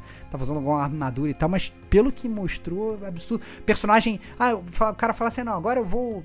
Existem várias dungeons secretas no mapa. Você pode entrar nelas a qualquer momento. Aí o cara pega, ele cai de um penhasco assim gigantesco, não tem nenhum dano de queda, assim. Sabe? Ele cai, ele vai, ele entra. Então eu falei, caraca, brother, sabe? Dark Souls sempre foi isso, né? Tipo, não, não, olha, toma cuidado com os cenários. Se você cair, você, porque você deu mole, você pode morrer e tal, não sei o que. E o cara tá, brother, pulando de um lado pro outro e tal. E, cara, eu fiquei muito, muito, muito decepcionado com esse trailer. Assim, eu acho que nada me decepcionou tanto recentemente em termos de trailer como esse trailer do Elden Ring, assim. É, eu fiquei bastante assustado.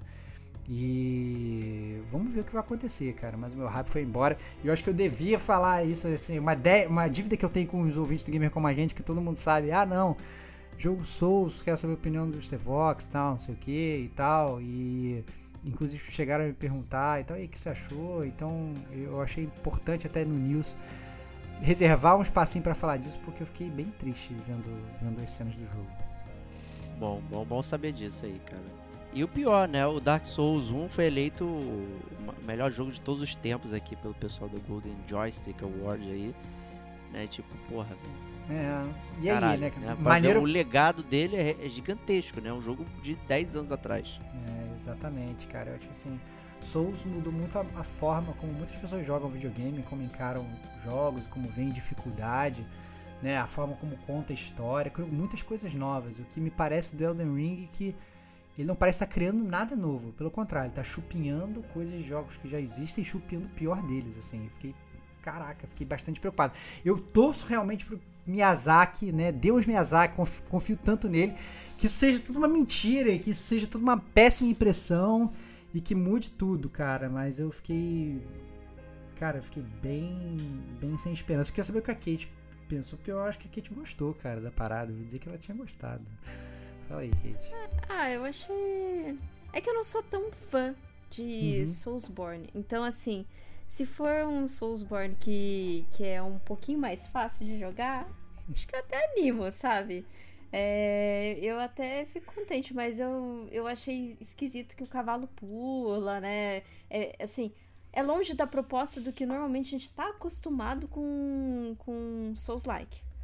Né? Eu joguei o, o, Sek, o Sekiro né? Eu, eu, sei que tem pessoas aí do gamer como a gente que está jogando e está gostando. Uhul! Olha aí, né? olha aí. Então, pra mim, eu gostei muito. Eu achei ele até mais fácil que o Dark Souls. Eu joguei o Dark Souls 3, eu achei ele mais fácil que o Dark Souls. Pra mim, eu fiquei no hype, eu, mas assim, eu não sei se eu pagaria full price, sabe? Eu não sei se eu teria um hype que as pessoas que gostam de Souls-like é, têm para jogar. Mas eu gostei do que eu vi, sabe? Eu gostei do que eu vi porque eu também não sou tão. tão.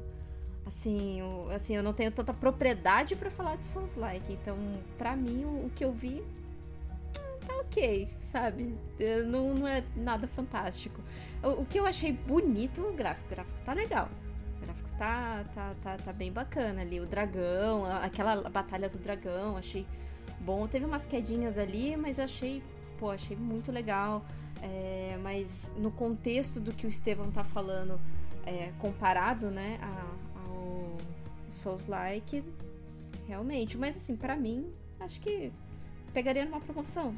Tentaria, tentaria. Como, como eu tentei com Sekiro e eu, e eu amei. Boa, né? E até o, só o último comentário, né, eu não tive toda essa análise profunda dos T-Vox, mas eu reparei que ao andar no mapa, né, tem aquele buscador que é igual do Fallout e do Skyrim, né?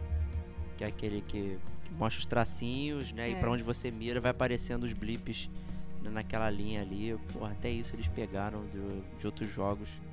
Já são meio insuportáveis no sentido de, de mundo muito grande né, pra buscar. Então, é, então vamos isso, aguardar aí. Por isso que eu achei né? interessante né? também. É uma coisa é. que eu não vou ficar perdida. então... Mas não dá pra ficar perdido no jogo Souls, né? Ele é, não, não tem como ficar perdido.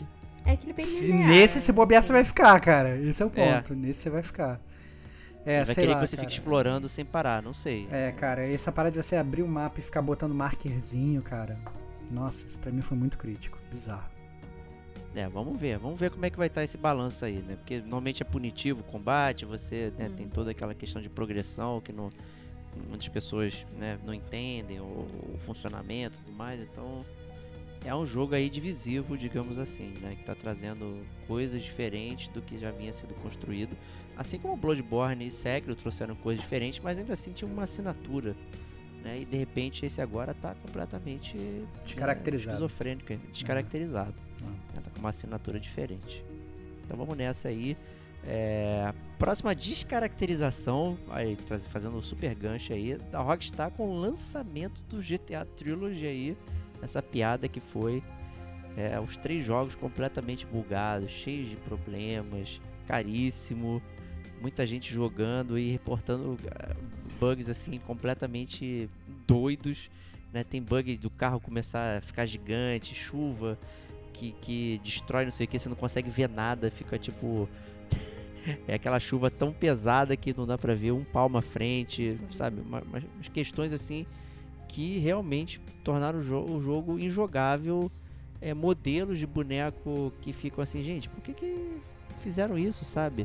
Né, E pior, né? Como a gente havia reportado no outro news, pô, tirar as versões originais das lojas, então você não consegue acessar mais a versão, digamos, original do jogo. Você agora só tem o remake, aí o, o remaster, que não funciona direito, sabe? Puta, totalmente doido isso, gente. Eu não, não consigo compreender o esmero que a Rockstar tem em vários jogos e manter o suporte, porra. Pra lançar uma GTA parada V. cagada aí assim, né, cara? É, Bizarro. é, cara, é muito doido, cara, gente. A gente tá falando do RDR5 que você dá um biscoitinho pro cavalo e, e passa a escovinha na, na crina dele. De repente você tem um negócio que a chuva não funciona.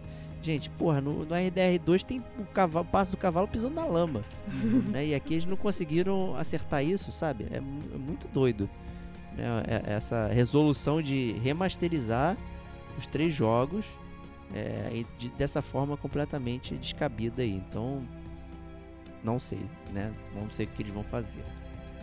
E próxima notícia é um rumor, na verdade. Esse é um rumor pro Stevox aqui, que talvez ele resgate a alcunha dele de sonista aí. Vamos ver, né, Stevox? Cara, pois é, cara. Aparentemente, é, a Sony tá planejando aí um novo serviço para competir com o Xbox Game Pass, né? Então, aí, segundo informações, não sei se verídicas, é da Bloomberg, o serviço seria uma assinatura mensal para PlayStation 4 e PlayStation 5 e vai ter um catálogo com todos os jogos de todas as gerações, do PS1 até o PS5, parada absurda, super robusta.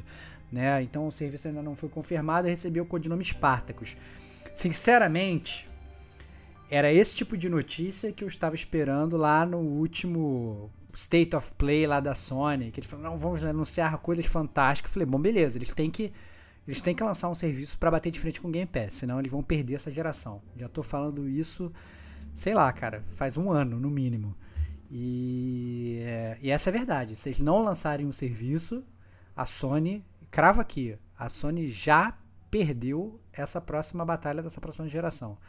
A, a- o Xbox ele vai aos poucos, vai começar a roubar as fatias de mercado, vai roubar as fatias de mercado aos pouquinhos, tá comprando estúdio novo para lançar jogo exclusivo na Game Pass. Já falaram agora que o no- novo Elder Scrolls vai ser exclusivão. Tá a galera que tá arrancando os cabelos sem saber o que vai acontecer. Então, se a Sony não correr atrás e não fizer um serviço maneiro, é, ela já perdeu. Então, eu acho que essa notícia até veio, veio tarde, em teoria. Mas a verdade é que ela não está confirmada ainda pela Sony. Então, pode ser tudo uma Sim. grande falácia. Né? Então, é, ou seja, é, resta esperar aí e monitorar. Justíssimo. né? essa notícia aí do, do Elder Scrolls é até engraçado, né? Que pra muitos, ah, o Uncharted pode ser exclusivo, mas Elder Scrolls não, pô. Elder Scrolls tinha que ser pra todo mundo, não sei o que, tipo... É, É a, é a batalha, gente. É não isso, a pô. galera não pode reclamar não, é isso aí, pô. A, gente- a galera, eu acho isso engraçado, né? A galera reclamava antes que o a Microsoft não tinha exclusivo. Aí agora ela tem um exclusivo e a galera reclama? Eu não consigo entender, Reclama cara. não pode. Não, É, esse não, não aqui, pode. Ah, esse porque não pode antes- ser exclusivo. Porque Esse antes aqui- não, é, porque antes não era exclusivo, então agora não pode ser. Ah, pelo amor de Deus, né, galera? Isso é business e eu acho que a Microsoft, mais uma vez, tá fazendo direitinho, cara. Tá fazendo direitinho. Tá conseguindo optar as pessoas que estavam em dúvida na próxima geração. Ah, não, olha, vou lançar um Series S aqui que é baratinho, entendeu? Toma, toma aqui, dá uma cheiradinha nessa coca aqui, entendeu? Aí depois que você já tá lá, né, fica mais fácil migrar pro videogame maior, né, lança um serviço maneiro, te cativa, aos poucos você, começa a, a, a deixar o seu PlayStation de lado. Aí de repente lança um exclusivo de graça, lança um Halo Infinite de graça na Game Pass no lançamento, lança um Forza e tal. E quando você vê, meu amigo, você já tá jogando só o console deles e não tá jogando do PlayStation, cara. Entendeu? E aí pega, começa a lançar uma, uma porrada de exclusivo. E aí, o que que ocorre? Então, desculpa, galera. Eu acho que a Microsoft está fazendo direitinho, mais uma vez. Podem me acusar de sonista, de caixista, o que vocês quiserem, mas eu sempre, aqui no Gamer Como a Gente, eu sempre quis estar do lado da justiça. Quando na geração passada eu achei que a, a Sony deu uma surra na Microsoft, eu falei, agora eu tô achando que a Microsoft tá dando uma surra, tô falando também. Então, é, vamos ver o que, vai acontecer nessa próxima geração. justíssimo. Né? E para terminar aqui, né? mês de dezembro é mês de premiações, né? Então é onde o pessoal fala aí quais são os melhores jogos do ano e não obstante, né, não poderíamos deixar aqui que se preparem para o GCG Awards, que é o único prêmio da internet que vale aí pra galera, né, categorias divertidas, jogos que foram lançados em 2002 que só agora a gente conseguiu jogar, Excelente. né, todas essas coisas, porque a gente não tem dinheiro, né? Então não adianta eu ficar correndo contra é, o tempo e o dinheiro para tentar jogar os jogos desse ano se né, o backlog ele é infinito. Todo então não mundo adianta fica- a gente se enganar. Todo mundo fica falando, ah não, o GOTY das empresas vai sair em novembro. Caraca, os caras vão. Nem deixa o ano acabar. Se sai o jogo do ano no dia 15 de dezembro, já era. Não vai entrar na contagem que ninguém, ninguém jogou, né, cara? Mas essa é a verdade. É, já estão fazendo isso tudo. Mal sabem eles que o verdadeiro prêmio de melhor game vai ser sempre dado no GCG Awards, que é feito em janeiro. Historicamente, todo ano a gente comemora o aniversário do Gamer como a gente em janeiro. E grava o GCG Awards, o verdadeiro prêmio da indústria gamer. Né? Essa é a grande verdade. Isso aí. Mas, né, tiveram alguns joguinhos aqui do, do Game Awards e tudo mais que foram sintomáticos né, de uma virada de geração, né, Stevox? É, exatamente. A gente chegou até a comentar isso em off, né? É, os indicados ao, ao Game of the Year foram Deathloop, It Takes Two, Metroid Dread, Psychonauts 2, Ratchet Clank e o Resident Evil Village, né? Resident Evil 8. Eu, pessoalmente, olhando esses, esses jogos, eu percebi, eu pelo menos tive essa impressão que não tô depreciando esses jogos não, tá galera? Mas eu, em comparação com outras edições de GOTYs dos anos anteriores, eu achei esses jogos muito aquém, muito aquém. E aí, aí não sei qual é a verdadeira razão. Aí eu queria até perguntar para os ouvintes do Gamer como a gente. É, um, se eles concordam com isso. Dois, se eles concordam por que, que isso aconteceu. Foi o Covid? Entendeu? Jogos novos poderiam ter sido lançados nesse ano e acabaram que não foram adiados. Foi talvez essa questão dos consoles novos, né? Então a nova geração ela foi antecipada muito rápido, né? E aí a galera fica querendo lançar jogo novo para nova, nova geração, não consegue e tal, não sei o que. Então anteciparam a, a, coisa. Ou não, eu tô totalmente enganado e sei lá, Psychonauts 2 é melhor do que todos os outros jogos dos GOTYs dos anos anteriores, entendeu? Então fico em dúvida aí é, sobre, sobre essa lista, cara. Eu fiquei bem surpreso vendo, vendo essa lista é, e até um pouco, um pouco decepcionado. Não com a lista em si, mas com a falta de, de, de material aí, né? Com a, com a falta de opções. Né? Sei lá. É, o, a gente até estava comentando, né, Stevox, que nos demais anos, eu pelo menos particularmente tinha jogado, sei lá, todos os jogos, ou, ou um eu não joguei. Né? E nesse ano foi o contrário. Eu não joguei praticamente nada que tá ali, exceto o It Takes Two, ainda assim foi tipo no, no último segundo aqui do ano que eu joguei, mas não completo e tal. Tipo, experimentei o jogo, né? E fiquei meio pensando também, por que, que eu não joguei esses jogos antes e tudo mais, né? Um pode ser por causa da jogos que são exclusivos da próxima geração, tipo Ratchet Clank e o Deathloop. É, outros que talvez não sejam tão atrativos, tipo o Metroid Dread, assim, cara, não vou cair dentro por 300 mango aí. O preço é impeditivo. da- preço é impeditivo. É, é muito impeditivo de estar jogando e tudo mais. Então, assim, muito doido que a gente tá terminando o ano aqui do Ganha com a gente. Assim, por mais que a gente fale é, de brinco, pô, a gente não tem grana e tudo mais, a gente realmente mensura onde a gente vai estar colocando nossos esforços. Porra, todos os nossos esforços de games esse ano não foram focados nos jogos que foram indicados, né? Então, olha que curioso isso, né? É. Não, não, não tá na parada. É, eu Né, A Kate acho que jogou bastante, né? Pô, desculpa, Estevox, Não, acabei te interrompendo. Não, não, Kate, manda Brasil, fala aí. Qual do- dos jogos aqui da lista de, de É isso. Joguei. O único que eu não joguei aqui é o It, Takes Two, que necessita necessariamente de uma segunda pessoa pra jogar. E eu acredito que seja o mais o favorito de toda aqui da, da lista. Metroid Dread, eu acho que, assim, na minha concepção, não é um jogo do ano, assim, nada de tão surpreendente. A menos que venha um nintendista muito emocionado e discuta isso, mas eu acho que pe- pelos outros jogos que eu tenho aqui, né, eu acho que eu acho que vai ficar entre It Takes Two e o Resident Evil Village. Gostaria que ganhasse o Deathloop porque eu adorei e pra mim é o meu jogo do ano. Mas É, Eu tô sendo eu, realista. é, pois é, eu tô, tô muito Eu tô muito decepcionado. O Resident Evil Village eu ainda vou jogar esse ano, já estou com ele em mãos. O Ratchet Clank, por mais bonito que seja, não acho que seria material para Game of the Year.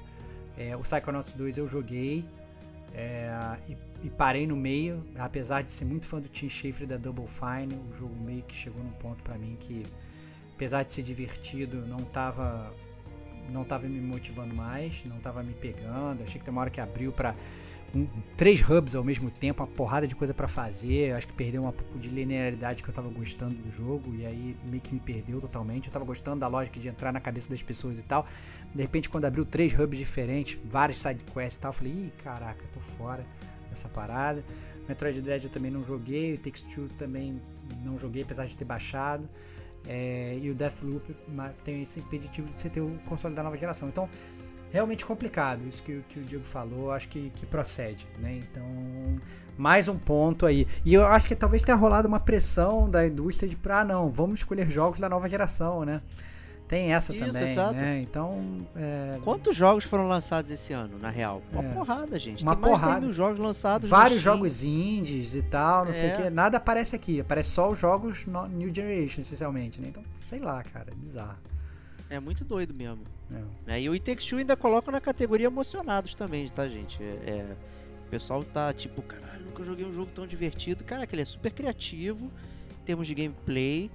É, mas a história eu não sei não, gente. Acho que vocês nunca viram uma história é, de casamento e tudo mais aí. Então tem muita gente emocionada também sobre isso aí. O ponto de vista não é tão. tem muita merda acontecendo ali pra ser. Não é tão profundo assim quanto o pessoal acha, tá, gente? Né? Vai ver aquele histórias de casamento lá do Netflix lá com, com, com Adam Driver, Driver é. né? Que é ali, que ali que tu vai tomar um tiro no coração. Né? Mas eu acho que no It Takes Two não é bem isso não. É... Enfim, é isso aí. Então, GCG News gigantesco Gigante. terminando. De, de longe o maior GCG News da história do Gamer Como a Gente, cara. Esse foi foda. Ó. A gente tá batendo aqui duas horas e meia de GCG News, cara. Caraca, esse foi foda. É, esse, esse foi bom. Esse CGC, é, GCG News, ele é, foi dirigido pelo o diretor de Senhor dos Anéis, que agora lançou a série do, do Peter Beatles. Jackson. Peter Jackson. Peter Jackson, isso. que cada, cada episódio dessa série do Beatles tem 2 horas e 10 minutos. Olha aí, Opa, cara. excelente. Pô, então, é aguarda então a versão estendida desse GCG News. Olha aí, cara. Director's Mais meia hora de conversa. Mas é isso, gente. Muito obrigado por todas as cartinhas. Obrigado pelo apoio suporte ao Gamer Como a Gente. GCG News só ano que vem, mas Gamer Como a Gente tem na próxima semana. Então, um grande abraço e até lá. Tchau, tchau.